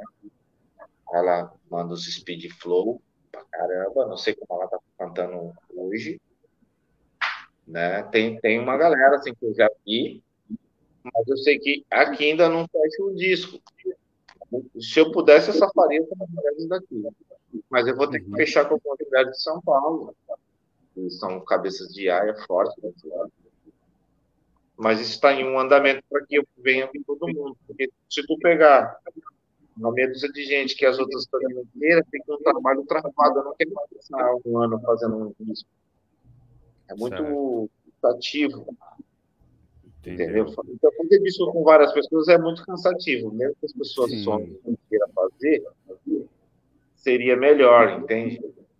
Mas é que nem eu te falei, as pessoas precisam querer fazer o produto e entender. Entender como funciona. Nesse Gato Magro Convida, você, além da produção, assim, é, você fez parte da, da, criação das letras? Você, você deu os temas? Ou é, foi de livre. Você citou a música que o, tu, tu falou, da música que passou com o MB e ele compôs. Mas Sim. e as outras composições? Foram livres ou foi um consenso, assim, juntou todos os. O, as Cara, pessoas participantes e, e ditaram temas? Os caras foram elegantes comigo. Eu fiz o convite e ele, o que, que é o tema? Pra, pô, pra, faz hip hop você. Qual o tema? Faz uma planeta no teu coração. Ah, mas como a, a, característica de cada um eu conheço, eu criei instrumentais para cada característica dos MCs. É, tipo o Pelé, ele canta um lirical, um bap misturado com soul, então criei para ele. O Edmundo é um old school que tem voz pesada, eu criei um de funk para ele. O ICD sempre puxa a linha do Bonnie. Eu criei um beat na linha do Bonnie. Então, algumas músicas dei nome, porque os caras cantaram em velocidade incrível e eles nem deixaram o nome da música, que nem a do ICD. Então, tu vê como o hip hop ele é simples para mim. O ICD cantor, ele falou, pô, mano, você é louco, você já colocou o nome daquela música de Era de Engano. Eu falei, pô, eu escutei sua música e ela fala disso. Fala que a velocidade da, da mentira é rápida, o Daniel também, né? O Daniel canta uma, uma, uma música Leões de Guerra, é nós, pô, cara. Ele cantou todo uma, um lance que está acontecendo, parece que as duas músicas linkam uma com a outra, do, do Ice e a do, do Criminal, que é uma, uma mentira que nós estamos vivendo, os fake de internet, fake news, é, presidentes despreparados e toda essa história.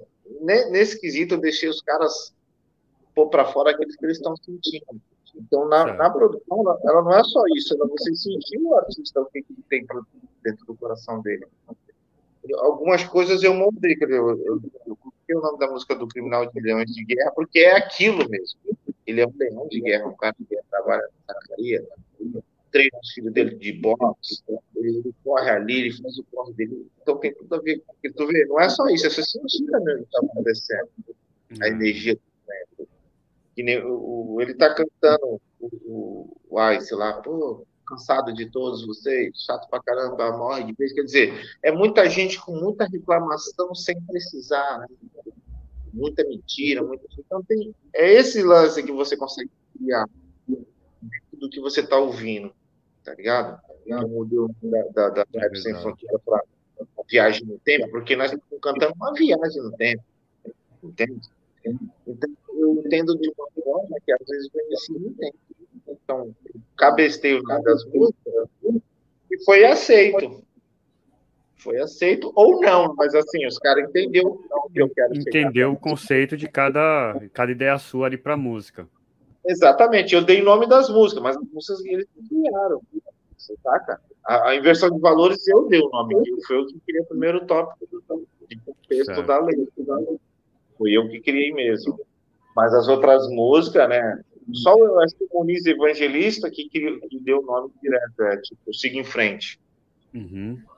O resto, o resto das músicas, eu que coloquei o nome. De todos. Entendeu. Mas a criação é dos caras. E Entendeu? vocês têm, assim, você falou, né? O MB até falou que tem o um CD para vender na, aqui Sim. em São Vicente. Cada, tem cada um tá participante tem é, a sua cota de CD, tem. entendeu? E para envio para fora de, da Baixada, vocês têm? Supondo então, um cara lá de Mato Grosso, pô, eu quero CD, eu quero ver esse trampo aí da Baixada e tal. Onde eu compro tal, onde eu entro em contato, entendeu? Eu, eu eu, como não tenho tempo de ir no correio, o que, que eu fiz? Fiz uma distribuição na Gringos Records, em São Paulo. O Ney, o lá, é, lá é porque luxo do rap nacional. O Ney, pô. Então, então, esse CD também está na Gringo Records, lá você vê, tem as fotos, o KLD está com ele, o Branco Pavilhão, o Campo Negro, Dr. X. Show de bola. O CD chegou no outro lugar lá. Então, tipo assim, você está em São Paulo, ó, você fala com o Ney, da Ney Gringos, e ele vai distribuir via São Paulo. Né? Certo. Porque, assim, quem, a, o Manuel é o cara que mais talvez tem mais tempo de todos, né? Que sempre está viajando, levou para Brasília e tal. E ele também envia, mas eu acredito que quem tem o um manuseamento mais correto para envio é o Ney da Gripes. Show. E você falou sobre o Marinho, ele acabou de chegar aí na live. Salve, ah, Rapa, boa noite. Beleza, Marinho? Marinho, Marinho brasileiro, onde tudo começou, hein? Ali foi onde tudo começou, o galpão do Marinho brasileiro. Era uma marcenaria, hein? Por que pareça uma Carlinhos comentou aqui sobre isso. marcenaria do pai do Marinho. Exatamente, exatamente. Então, lá no Marinho também tem uns CDs para vender, ele tem um lote lá, ajudando é, eu te mandei mensagem que eu queria comprar o meu, você nem me respondeu, então eu vou comprar com o Marinho. Pode pegar comigo. comprar com a concorrência. Isso, ah. isso. A oficina e... do, do Felipe era ali do lado do Marinho, ali, tinha visto que eu tava lá, o sonzeira tocando, aí o, o Felipe falou assim, oh, tu conhece cara de som? Eu falei, conheço, é o Marinho. É, não, falei, Era daqui a o Renato de lá, pra a vizinhança. É, então. E é isso. Pergunta mais aí. Vai lá, Cocão, solta a voz. Na produção, FL ou Emerson? Como é que é? FL ou Emerson? Na verdade, eu acho que a gente usou o Abiton. Na... Eu acho que o Fruit Loops é bem legal. Você tem que saber usar ele. Eu não consigo usar ele. Eu, não consigo eu usar. Posso falar? O Marinho fala uma coisa verdade. O Marinho, o Silas e o Cuco falam a mesma língua. O programa é aquele que você se adapta bem. Uh, eu acho que o Ableton é bem fácil. O Adobe, o Adobe também é. Mas eu acho que o Fruit Loops é muito complexo. Você precisa estar sempre estudando ele. Ele é muito fácil, ele é um prêmio mas ao mesmo tempo, pra, o cara precisa concretizar, entender notas e eu acho assim. E aí é onde o cara sofre, porque tem os lances de, de partitura mas, assim, o equipamento é conforme a comodidade de quem está manuseando. Quem se dá bem melhor com o Fluid faz um bom projeto no vídeo. Quem se dá bem com o com... então, Isso aí, é... quem comentou comigo há uns 10 anos atrás foi o Japão. Falou, meu, os caras querem ficar disputando qual programa é melhor para edição. O melhor é qual que você se adapta. O melhor é Esse aquele que você, você tira o som que você não... quer. Faz tempo que eu não, não, não vejo alguém falar no Ableton, porque na verdade esse, esse programa ele roda muito bem no, no, nos computadores do Apple, né? O Beast Boys usa Ableton para produzir Beast Boys. Eu acho ele mais usual, mais prático. É costume, que nem eu também acho ele diferenciado. Eu ainda criei uns beats do doce aqui nesse Ableton que eu tinha no PC, mas foi um lance bem de brincadeira, assim, né? Mas eu, esse ano, eu vou comprar minha MPC para mim fazer alguns coisas aqui e nossas coisas particulares minhas. Eu quero Você comprar. Fala com que o cara te vende lá 500 reais, hein? Ah, eu quero de lote, hein? Eu vou levar eu, eu, eu, não me atrevo nem a falar de bateria eletrônica agora, nesse momento, que eu estou num momento diferenciado. Mas assim, mas assim que eu te pago, eu sim, se você tiver o acesso, eu vou querer. Mas eu quero aquela branca, MPC branca, aquela velha lá que usa, o Blood tem, o Pantera também tem. É, o Blood acho que era 2,500, né? Era 2,500 aqui, né? É. Eu gosto muito de sample, viu, cara? Minha característica é muito sample. Eu acho que eu crio rápidas coisas, assim, eu acho bem bacana. E ela é para que a gente está fazendo, é, eu acho que é ser. Eu fiz esse disco aqui, ó. A metade dele foi criado na bateria da MPC, do Blood. O Blood produziu aqui em casa, junto comigo, né? Esse certo. Ô, tá dando um retorno. Cocão? É o teu que tá, tá alto aí? Tá dando um retorno aqui. Deixa eu ver aqui se é eu. Que tá alto aí, é o meu. Melhorou? Tá melhor? Melhorou, eu, melhor. Não, foi tu mesmo, Cocão. Porra, Cocão. Foi mal, hein? Foi mal, hein? Não foi essa a minha é... intenção. Aproveitar então já a interrupção, vou deixar um grande abraço aí pro meu primo Robson, lá de Aracaju, que está aí Opa. acompanhando a gente, entendeu? Sergipe na área. Satisfação. Então, prossiga, desculpa aí a interrupção. É, você estava falando sobre as, as MPC. Acho bacana as MPC, eu queria ter uma para me trabalhar aqui. O Pantera ligou esses dias para mim e falou: oh, destroçando na MPC. Um cara bom na MPC também é o Blood, né? Um dos melhores beatmakers aqui no, no Brasil. Produzindo vários caras aí pesados, mais, DJ U, Taíde, Pegador Lu, acho que é, inter... é, é legal, assim, mas a MPC é bem bacana. É... Eu tenho a mil, mas eu, tipo assim, eu uso a mil, eu uso a mil porque ela é mais fácil na hora de viajar. Não precisa despachar. Ah, usa, usa aquela pequena, né? Aquela que tem umas luzes não, e tal, né? É, é, não, deixa eu, deixa eu tirar aqui a minha aqui. Minha bichinha. Ah, maravilhosa. Da hora essa daí também. Show Bom, de bola. É Aí, até em cima disso que ele estava falando. Placa, né, É, Até em cima disso que o Cocão falou sobre ser mais compacta para estar tá transportando para os shows e tal. O DJ é. antigamente andava com cases extremamente pesados, cheio de vinil para ir tocar, né?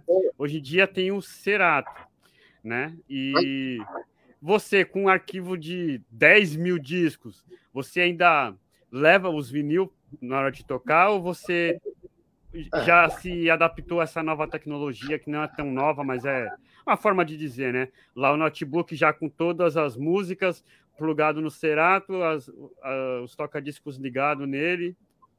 Uhum. Eu tenho Cerato, tenho Cerato. Eu, na verdade, eu vou te contar uma história do Cerato. Eu fui um dos primeiros caras a mexer em Cerato aqui na Baixada. Certo. Só que sem querer, eu estou te falando isso, não é nem malícia nem nada. Por quê? Porque eu, eu tocava, para quem não sabe, eu toquei nas batalhas de b-boy de São Paulo, né? Eu fui estudar com os caras lá. O Hélio, eu toquei com o Hélio, DJ Ninja, Jack, Deco, né? O Deco, que era do, do PMC, uhum. com o PMC, com, com o, o, o Olívio, né? M Flash, eu conheci todos esses caras, os melhores DJs de São Paulo, eu fui tocar com eles lá e aí numa dessas edições, o DJ Ninja comprou o Cerato. O primeiro, isso, isso foi em 2000. Olha só, não 21 tinha Cerato. anos atrás. Não tinha Cerato. E ele, o Série 1 que ele apareceu, eu ensinei, mexi lá na casa dele, eu dormia lá, né? Ficamos mexendo, eu falei, não acredito, cara, as músicas tá tudo aqui no computador.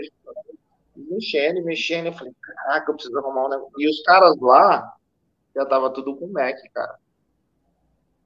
Tudo com Mac já, velho. Tipo assim, os caras já estavam. É outra realidade.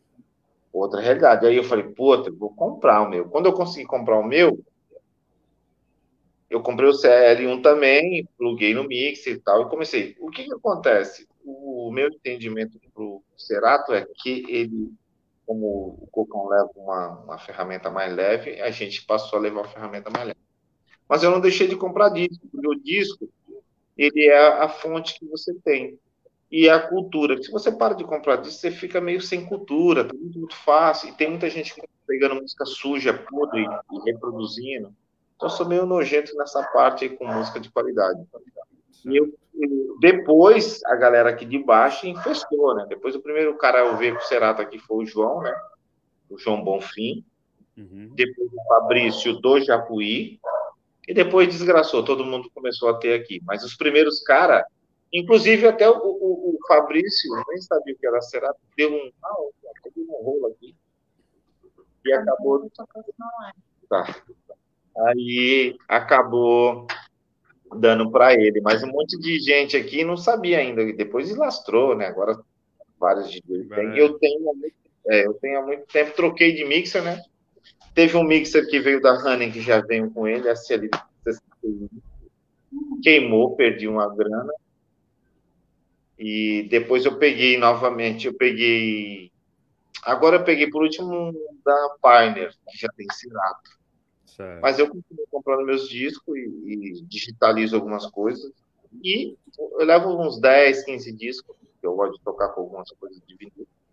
Mas eu utilizo muito o Cerato o mesmo, Cerato. o Cerato a plataforma. E chegou aqui a pergunta do Cláudio Azeredo. O que o DJ Gato Magro acha do cenário boom bap da Baixada Santista? Ah, eu queria achar alguma coisa, porque eu, eu não vejo. Mas, assim, é, tá difícil, tá difícil. Achar, mas, assim, se alguém faz boom bap, cara, metade. Faz, continua fazendo, porque eu gosto de boom bap pra caramba, mas eu, tipo, eu não vejo um cenário, eu vejo que quem faz tem que fazer, cara. Porque é mais uma modalidade de rap agradável.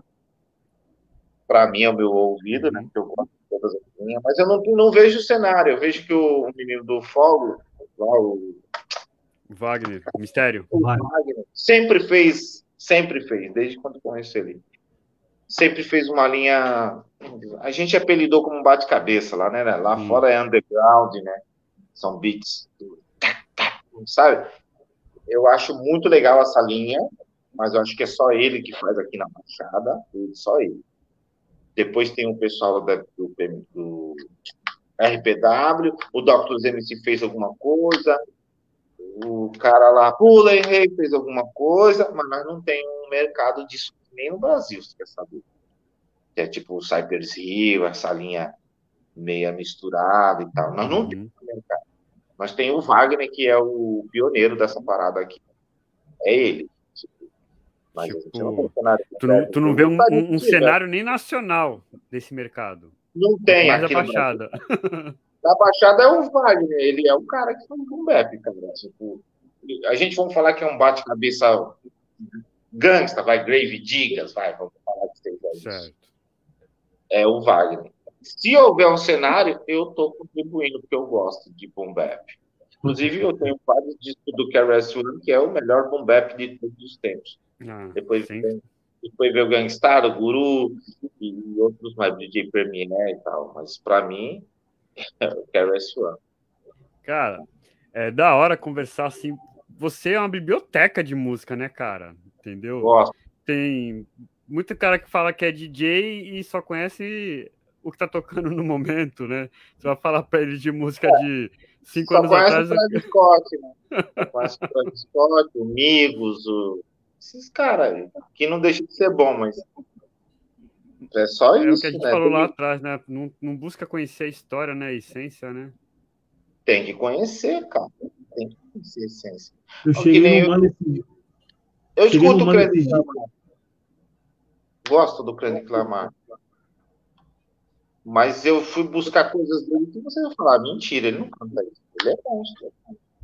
Ele canta gangue, ele canta drill, ele canta o que ele quiser, que o cara é doente. ele é doente. O que ele quiser, ele canta. Bom demais. Bom demais. Tá vendo? Eu escuto o cara que sabe fazer trap bem. Não, não, é tão crítico, né? Não, escuto. Meu filho mostrou, pô, pai, o cara, o Kendrick Lamar aqui, o LP, o Demon. Falei, pô, vai se escutar, pô. Não, cara, eu, eu passei por isso. A minha filha me fala, pai, o Travis Scott vai cantar ao vivo no Fortnite. Aí eu, hã? Quem é Travis Scott? O senhor não conhece Travis Scott? Falei, não. entendeu? Eu falei, na minha época eu jogava Atari, tá? Era joystick, entendeu? Agora, os caras é. fazendo show ao vivo no... no videogame. Eu vou videogame. falar, mano. Os caras estão num êxtase com essa parada do trap muito alucinógena. Eu vi a Cardi B e o marido dela cantando, cara, eu passei mal de pegar e falei, nossa, que pesado mas eu te falo que aquilo não é um trap. Os caras fez um balde tão pesado e eles só cantam drill. Os dois no palco. Nossa, mas marreta, saca? Eu falei, é isso.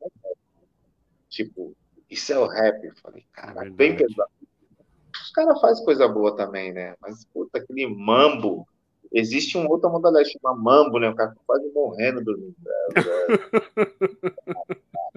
Você sai da sua casa pra curtir um som, aí vem os caras. É, Você dorme na balada, né? Nossa, alucinógeno. Né? Então, é isso que eu tô te falando. Tudo é da hora. E outros, tem uns caras aí, nada contra ninguém. Você vai escutar o Matuê, tem uns sons legais, mas ele tá viajando, fazendo hum. E não sei o quê. Ixi, isso aí não rola. Também ah, eu escuto, eu escutei o Jong, achei uma ah, pô, sensação sensacional. É, eu gosto daquilo, cara. É isso aí, isso aí. É que a gente acaba sendo muito seletivo, né? Quem escutou realmente o verdadeiro rap, nos de hoje a gente acaba sendo muito seletivo, né? Não tem Sim, como ouvir tudo. O Jonga é um garoto de agora. Eu acho ele nervoso. Sinceramente, eu acho ele nervoso. É, eu já eu escutei umas, algumas músicas dele, sinceridade, gostei só de duas. Então, assim. É, eu gosto da sensação sensacional desse disco novo, Garçom de duas. Só gostei de duas. Aquele imita o cara lá do cavalo, achei uma droga, né? Mas tudo bem. Então, nem parei pra ouvir esse CD. Eu América lá. As músicas anteriores, entendeu? Então. Você vai falar do MC? Da... Eu, eu, eu, ouço, eu ouço, mas eu parei de seguir ele no Instagram depois que ele postou uma foto lá que eu não achei legal, achei muito forçada e eu deu deixar qual, de da, da, cabeça na mão? Da cabeça na mão? Não, não. Um que tá com shortinho, pô. Eu falei, não dá, não. Pô. Não, dá, não, não, não. É, mas é, é que acontece, cara. Esses caras, é que nem eu tava vendo uma pregação, vou falar, pô, vai falar de religião agora, eu vou falar, vou falar. Tudo que não tem rédea, assim, mas fica monótono. Não tem um, ah, só que você não pode vir aqui. Os caras podem tudo, então fica sendo até, pô, tão liberal que não é legal, nem tudo é legal, nem tudo nos convém, né? Tá entendendo? É. Não, o pior é que assim, leva o nome do hip hop, entendeu? Então, assim, é, acaba. Mas é, é, é tipo que nem assim, assim cara. A gente tá esperando um cara com a mão do Pantera, assim, né? Do, do Pantera Negra, mas não aconteceu. Nós passamos um golpe, nós passamos um louco, nós passamos ladrão, mas eu não vi ninguém se posicionar da nada, vai, nem natural. Tipo assim, não. Já, já Aí, assim, Só que assim, isso, só que é, até em cima disso que você falou, aconteceu o um negócio lá nos Estados Unidos e todos os grandes do rap aqui fizeram é, o clipe. É, é que eu falei para você lá no, no Rosana, o pessoal aqui muito parodiando, muito da paródia. Se eu cantar o rap do Caneta Azul, vai aparecer cinco bandas cantando o rap do Caneta Azul. É. Não, não pega a característica daqui de dentro do coração e vai brigar. Aqui é uma mistureba de paraguaio com argentino, com brasileiro, com africano. Não tem uma, uma concretização. Vamos lutar por isso. Eu estou falando assim, passamos todo esse tipo de roubalheira. Eu não vi os militantes do, de cabeça de área da Rap Nacional falando, ah, vamos fazer uma música do tacando fogo no governo ou alguma coisa. Aí você vê o Gabriel Pensador fazendo uma música contra o governo, ele não é ovacionado porque ele é branco. É. Então, é uma coisa estranha. Um tipo assim, estranho. é muito estranho, tipo, muito estranho. Por quê? Porque esses caras que eu citei, não tenho nada contra. Os caras deram partido político, fez uma merda, né, com o hip hop agora. Esse ano a gente viu, oh, o cara é rap de esquerda, ah, o outro é rap de direita. Na verdade, o rap, ele é totalmente op eh, opositório ao governo, cara. E os caras andou com essa viagem, ah, eu sou rap de direita, rap... nós não somos rap de nenhum lado, nós somos rap de linha de frente. Somos contra o governo o tempo se ele não executar. Se o governo executar a melhoria da nossa vida, nós temos que fazer assim para ele. Se ele não executar, a gente tem que falar, ô, ô não vai roubar, hein? Então, é isso que nós temos que ser posicionado. Não fazer pacto com PT, nem PDT, nem PMDB, nem Bolsonaro, nem ninguém, cara. Eles todos são... roubam, todos são ladrões, todos estão ali por eles, não pelo povo. E eles não roubam, eles são obrigados a trabalhar para melhorar nossa vida. É isso que as pessoas não conseguem entender. Eles estão Sim. brigando pelo político. Lá do brigar pelo Brasil. Exatamente. Nós temos que brigar pelo Brasil, nós temos que se unir contra as coisas erradas. Certo. Hoje, hoje eu fiquei alegre porque porque teve o, aquele, aquele rapaz que foi assassinado, pô, 277 tiros, um músico. Pela primeira vez eu tive um alívio, até que enfim. Os, os, os caras do exército foram expulsos, o outro pegou 58 anos de cadeia, o outro 30. Já é uma coisa boa, porque Já a gente não né? já é uma, uma coisa, apesar deles ter como é, eles vão responder liberdade porque cabe recurso. Certo. Mas, Mas onde uma condenação já é uma coisa. Já é alguma coisa. A gente começa a sonhar, mas o que acontece? Se a gente não ficar em cima, ah, vem um advogado do capeta tentando arrumar uma cláusula para sair fora. Para sair. Porque, pô, 277 tiros. Pô, é. cara. Pô, velho, é racismo na cabeça, velho. Não tem esse negócio de. Ai, o cara é bandido, mano. E matou até o cara que foi ajudar. Deixa eu ver. Tudo isso aconteceu. O MVB sempre se posiciona contra o governo. Eu acho interessante. Sou fã dele por isso. Mas eu não vejo os caras de São Paulo. Eu vejo alguns amigos meus militantes, o Branco, os, o Edson, os caras de verdade fazer para cima, mas eu não vejo todo mundo falar, ó, oh, vamos tacar fogo, vamos, né, vamos fazer acontecer, né? É, eu vejo umas conversas de preço aí, eu não vejo, porque era para ter uma revolução. Sim. Monstra, sim. Era para ter revolução, Entendeu? sim. Mas é, o brasileiro ele é muito massa de manobra, né, cara? E ele é muito manipulável, entendeu? É, também Tipo, ah, vamos bater panela. Aí todo mundo bate panela. Vamos apagar a luz às 8 horas da noite. Isso eu tô dizendo lá, a rede lixo então, de televisão. Vamos bater panela, vamos bater né? panela. Vamos apagar as luzes, vamos apagar as luzes. Agora, Então, tipo, uma parada mega idiota, né? O que, que adiantou a panelada e as luzes? Nada. Outra coisa idiota. É, Porque, assim, Só é, falando sobre o pessoal que está participando aí. O Júnior, é, o Júnior Careca, Luiz Júnior, é, deixou saudações, entendeu? E o Marinho falou: nesse ponto, o rap foi decepcionante. Não dá nem para entender. é claro. Porque é o seguinte, é uma, uma- um lance bem hipócrita, né? Tipo assim, eu sou isso, eu sou aquilo, eu sou negão, eu sou...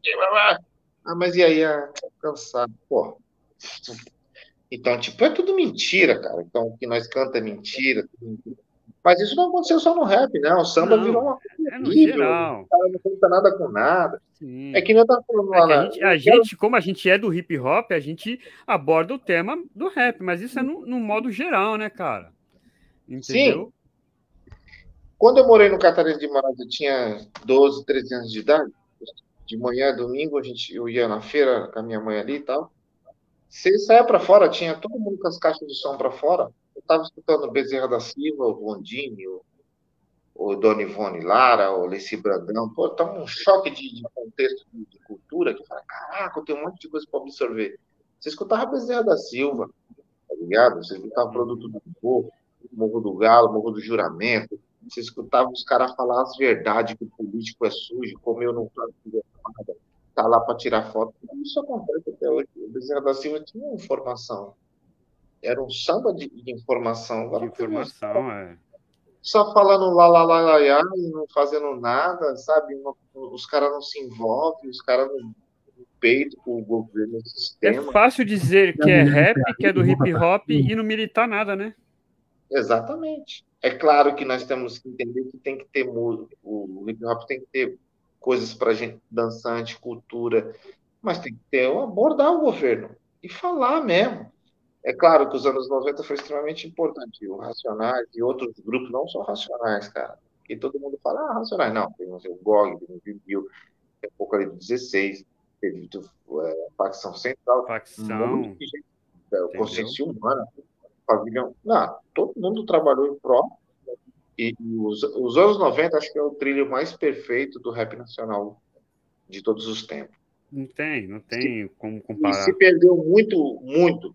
Eu não vou falar de Brasília, porque existe vários núcleos em Brasília, mas nem tem uma- o, meu amigo é o Ex, GOG, pessoas que, que sabem o que estão fazendo dentro do, do que eles acreditam. Mas eu vejo que há uma outra vertente, você vê escuta do PJ, pacificadores, é uma outra coisa.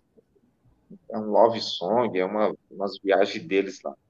Certo. Mas precisa ter outra categoria musical para que outras pessoas gostem de outras coisas. E para que também não fique maçante só falar em protesto. Existe Uhum. tem um dentro da música, mas eu estou falando isso que nós passamos por uma, um golpe, um monte de coisa e não foi feito nada pelos músicos. O músico em caráter geral. De, Certo. do rap é o samba, saca? Eu acho que ficou muito fora. Também o pessoal do rock, que não, não temos mais, né? Nós temos uns boy cantando nada com nada. Não era que, que nem o Legião Urbana, os caras Ah, não. que tinham ideia Não tem, não tem. da música, uma política contra o sistema. E a gente tem um monte de, de, de gado falando que o outro é gado, saca? Tipo, os gado falando do outro gado. Ah, você é gado, o outro é. Mano, para nós, o sistema, o sistema, eles acham que nós todos somos gado. Gado e Sim. ovelha.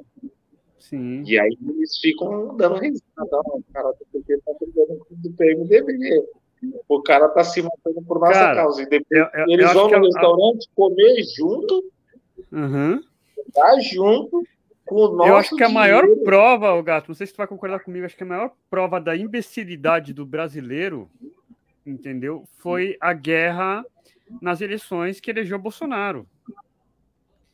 Tu, tu entrava nas redes sociais, tu viu amigos de eu vi amigos de infância perderem a amizade. Entendeu? A, a imbecilidade do brasileiro é, é astronômica, cara. Eu vi Entendeu? gente, cara, da igreja, amigos meus, mulher e homem, e ao extremo nos palavrões, absurdo. Falei, mano, mas essas pessoas não adoravam a Deus, eles estão brigando pelo Bolsonaro e pelo Lula. Cara, as pessoas tentaram até me estranhar. E eu fiz esse, essa mesma coisa que eu falei para vocês. Eu falei, ó, eu sou do hip hop, eu não, eu não fecho com ninguém. Nossa cultura é muito rica, não precisa fechar com partido político externo nenhum. Nós temos o nosso modo de vida. Eu não uhum. fecho com. E eu confesso para vocês, eu votei três vezes no PT. Não voto em mais ninguém, não confio mais nisso. Então, são, é uma coisa que eu escolhi para mim, porque eu tenho conteúdo do que eu fiz. Certo. E eu não vi de resultado. Então, é um direito meu. Assim, os meus amigos estavam se degladiando, se prometendo, não, vou pegar, vou dar uma porrada, vou não sei o quê. Para, velho. Esses caras não estão com beleza. Nenhum partido político. Não, não, tem como, né, é cara? É aqui, ó. Minhas mãos. Então é. Que... Eu não voto em ninguém também. Voto mais em ninguém. Parei. Faz anos. Faz anos. é, sair um pouco desse assunto, me veio na mente agora essa, essa pergunta, então, antes que ela fuja novamente. É, voltando no, no CD, né, no Gato Mago Convida. Eu, há uns anos atrás, eu fui num evento que você fez ali no Quadradão, na, na Praia Grande, um evento muito top, show de bola, entendeu? É. Foi você com, uma, com algum, algumas parcerias ali, né? E passando essa fase da pandemia, com todo mundo é, vacinado, tem em mente, assim, um evento para promoção desse, desse disco do Gato Mago Convida, tipo. É, muita vontade. Da, daquele tamanho, daquele tamanho, porque. Sim, muita vontade de fazer, com muita. Muita vontade de fazer. Pra caramba. Mesmo talvez não esperando todas as pessoas que possa vir, né? porque a gente fez o DVD dos sacerdotes, na quarta-feira foi 8 mil pessoas, aproximadamente, na Fantástica. Uhum. Não sei se eu tenho essa proporção toda, porque o disco ele é fresco, né? Eu estou tentando mais ver que as pessoas escutem e tenham a sensibilidade de gostar do disco. Mas eu tenho vontade, sim, de fazer um do evento. Esse evento que você está falando, cara, era da semana do hip hop. Sim, no quadradão, lá no, no Quietude. Então, eu vou até falar nisso. Foi muito gratificante fazer esse papo com muita gente, o Johnny do Rap, Edmundo, Cuco, a equipe Dynamic Break participou, Unidade 1, muita gente ajudou, muito compareceu, é, bastante grupo de rap de São Paulo, foi um evento excepcional. Pô, é, eu fiz três edições, aquele palco lá, eu fui, eu pedi, eu quero uma mesa assim, um palco de 15 metros, papapá, tudo. Posso falar ali, é um, um palco profissional estilo Rock in Rio. É, eu, eu, eu, vi, eu tava lá.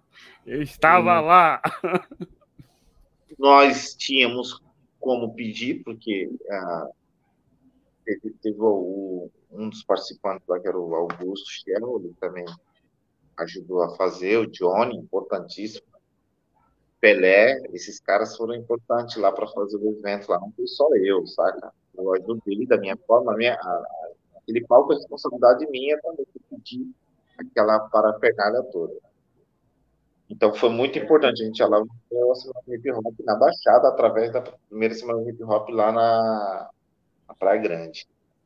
Depois eu fiz a segunda, a terceira e depois houve um desentendimento, o que sempre é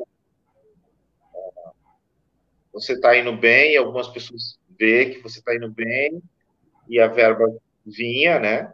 E aí, para algumas pessoas na prefeitura, essa verba é muito para algumas pessoas, e eles para, fizeram um chamamento público, e aí não houve da maneira que era para ser visto, né? Estava todo um lance montado, né? Os quatro elementos, e aí a gente foi tirado para fora, desbaratinado, e agora que a gente está conseguindo tentar se viabilizar para voltar para fazer esse evento na Praia Grande. Mas não porque por, o reconhecimento do erro deles, mas porque a lei Aldir Blanc e a gente. Porque na real já tem a verba, né? Toda cidade tem a verba para isso, né? É, os caras embolsa, né?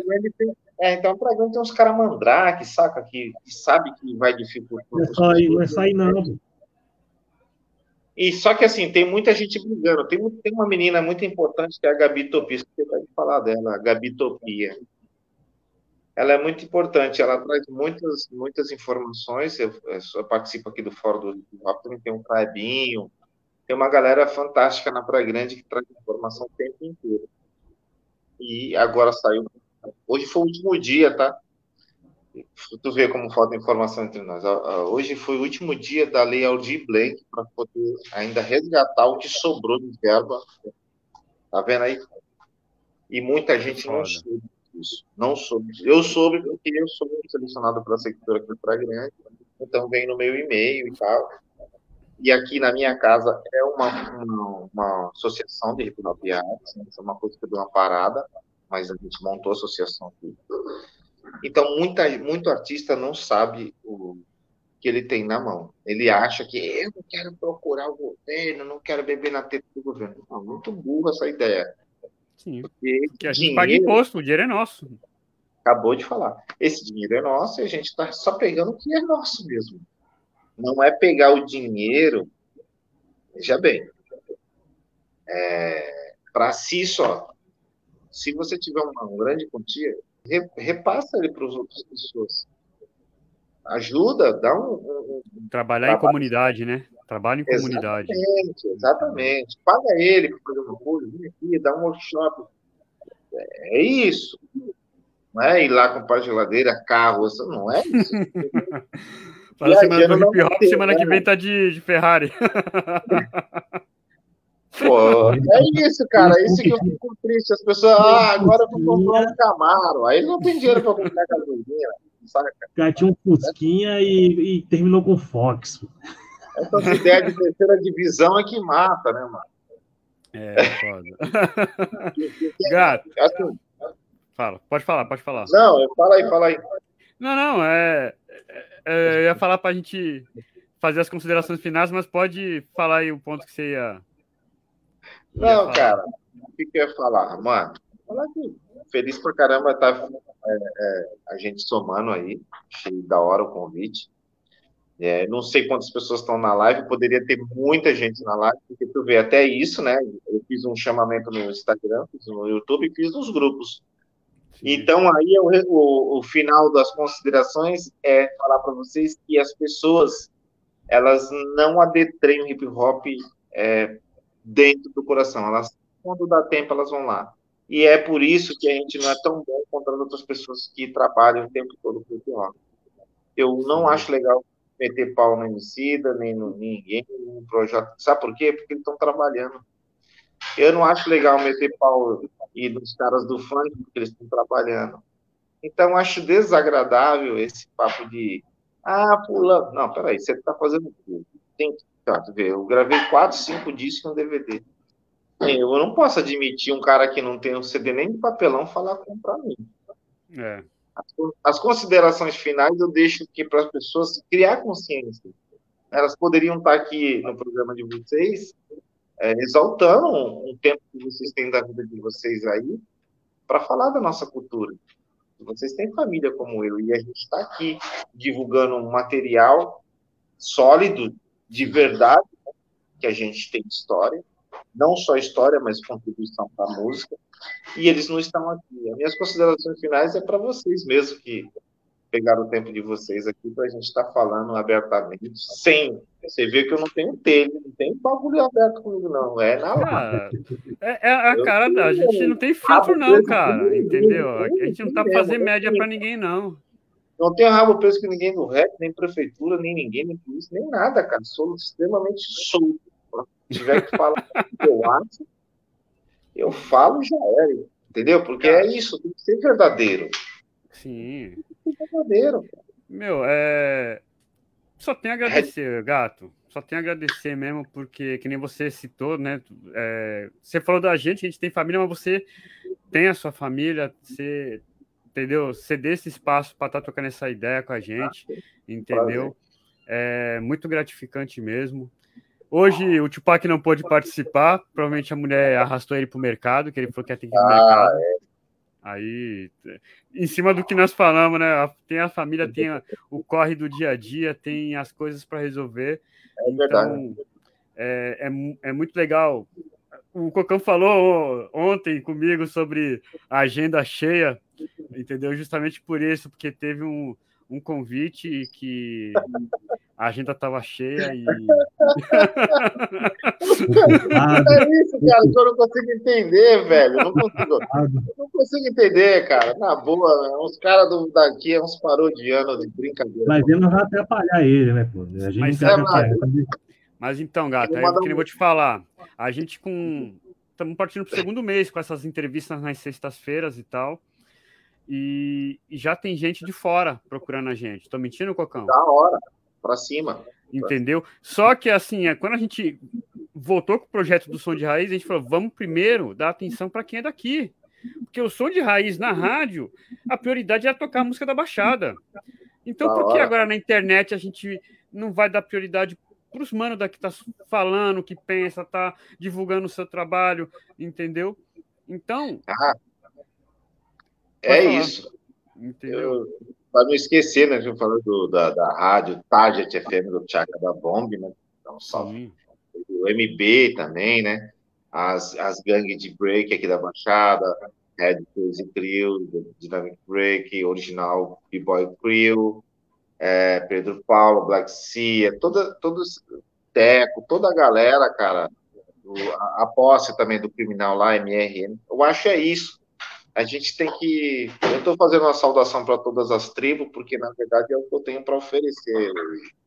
Eu acho que a gente tem que fazer isso, né? O Cortão, você, sobre aviso, todas as, todas as bandas Rosana, Canjão, Mário, é isso, cara. Nós temos um monte de gente que pode fazer um Zoom, Sim. Livre, sabe? Todo mundo, cara. É isso. E, e, o mais foda é que, assim, se a gente começar a colocar gente de fora, vamos falar aí, tá vendo? Nosso cara do som de raiz, entendeu? Só tá dando valor lá pros caras de fora, entendeu? É. Então, aí tu faz aí, um convite pro cara, o cara fala. Era, a agenda cheia. Hoje, e eu, todas, não estou falando de mim, estou falando de todas as lives que tivesse aqui, da Rosana, a minha, de quem vinha aí para frente, tinha que estar tá todo mundo. Claro, existem momentos que a gente não pode estar porque está trabalhando, está tudo bem. Mas agora, não tem quem está trabalhando na pandemia dessa. Não é? Entendeu? É. E, aí e... é onde a gente vai lá na, na agenda. Eu estou com a agenda. agenda. É. Moral. E queria deixar avisado que semana que vem, quem vai estar com a gente e de prontidão, assim, tipo, as ideias fluiu da hora, é o Cobra Khan. Entendeu? Ah, semana que vem, na sexta-feira, o Cobra Khan Cobra vai estar com a gente. É, o Cobra Khan é um cara bacana. Tu vê, eu conheço há muitos anos e agora ele faz rap. Na minha época ele não fazia rap. Você vê, ele, né? Ele dançava e sempre estava com a gente no Hollywood, no, no Beira e tal, na Praça do, do Barão do Rio Branco. Um salve aí se ele estiver vendo depois, né? Então, é uma grande novidade, né? Ele veio já fazendo um rap, tá vendo? É isso aí, cara. A evolução tá, tá para todos. Porra, com certeza. Isso sim é uma então evolução. O cara que não rimava. é verdade, né? É, é. Agora, o cara que cantava uma rima louca, faz uma música. Ah, fala macaco. Ah,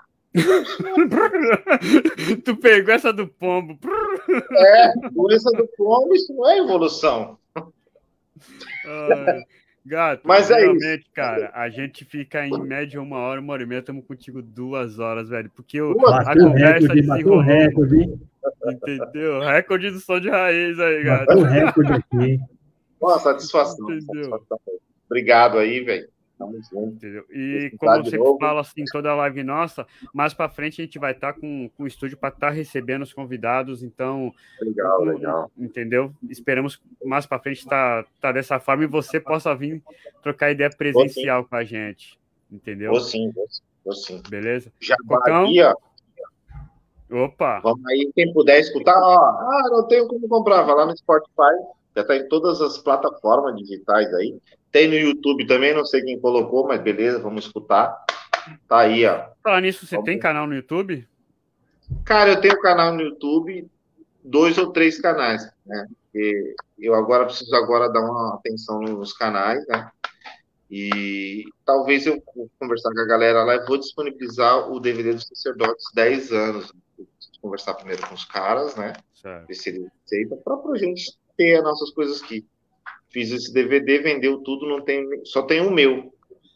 Entendeu? Uhum. Entendeu? Espero que vocês vejam e você veja a qualidade que foi investida nesse DVD. Pode crer. Então é isso, gente. Ó, quem não tiver o dinheiro para estar tá comprando ali o CD, entendeu? Vai nas plataformas digitais, porque já é uma forma de ajudar também o artista, entendeu? Você dá um play na música do cara ali, entendeu? Você tá ajudando ele. Então, fica a dica aí, entendeu?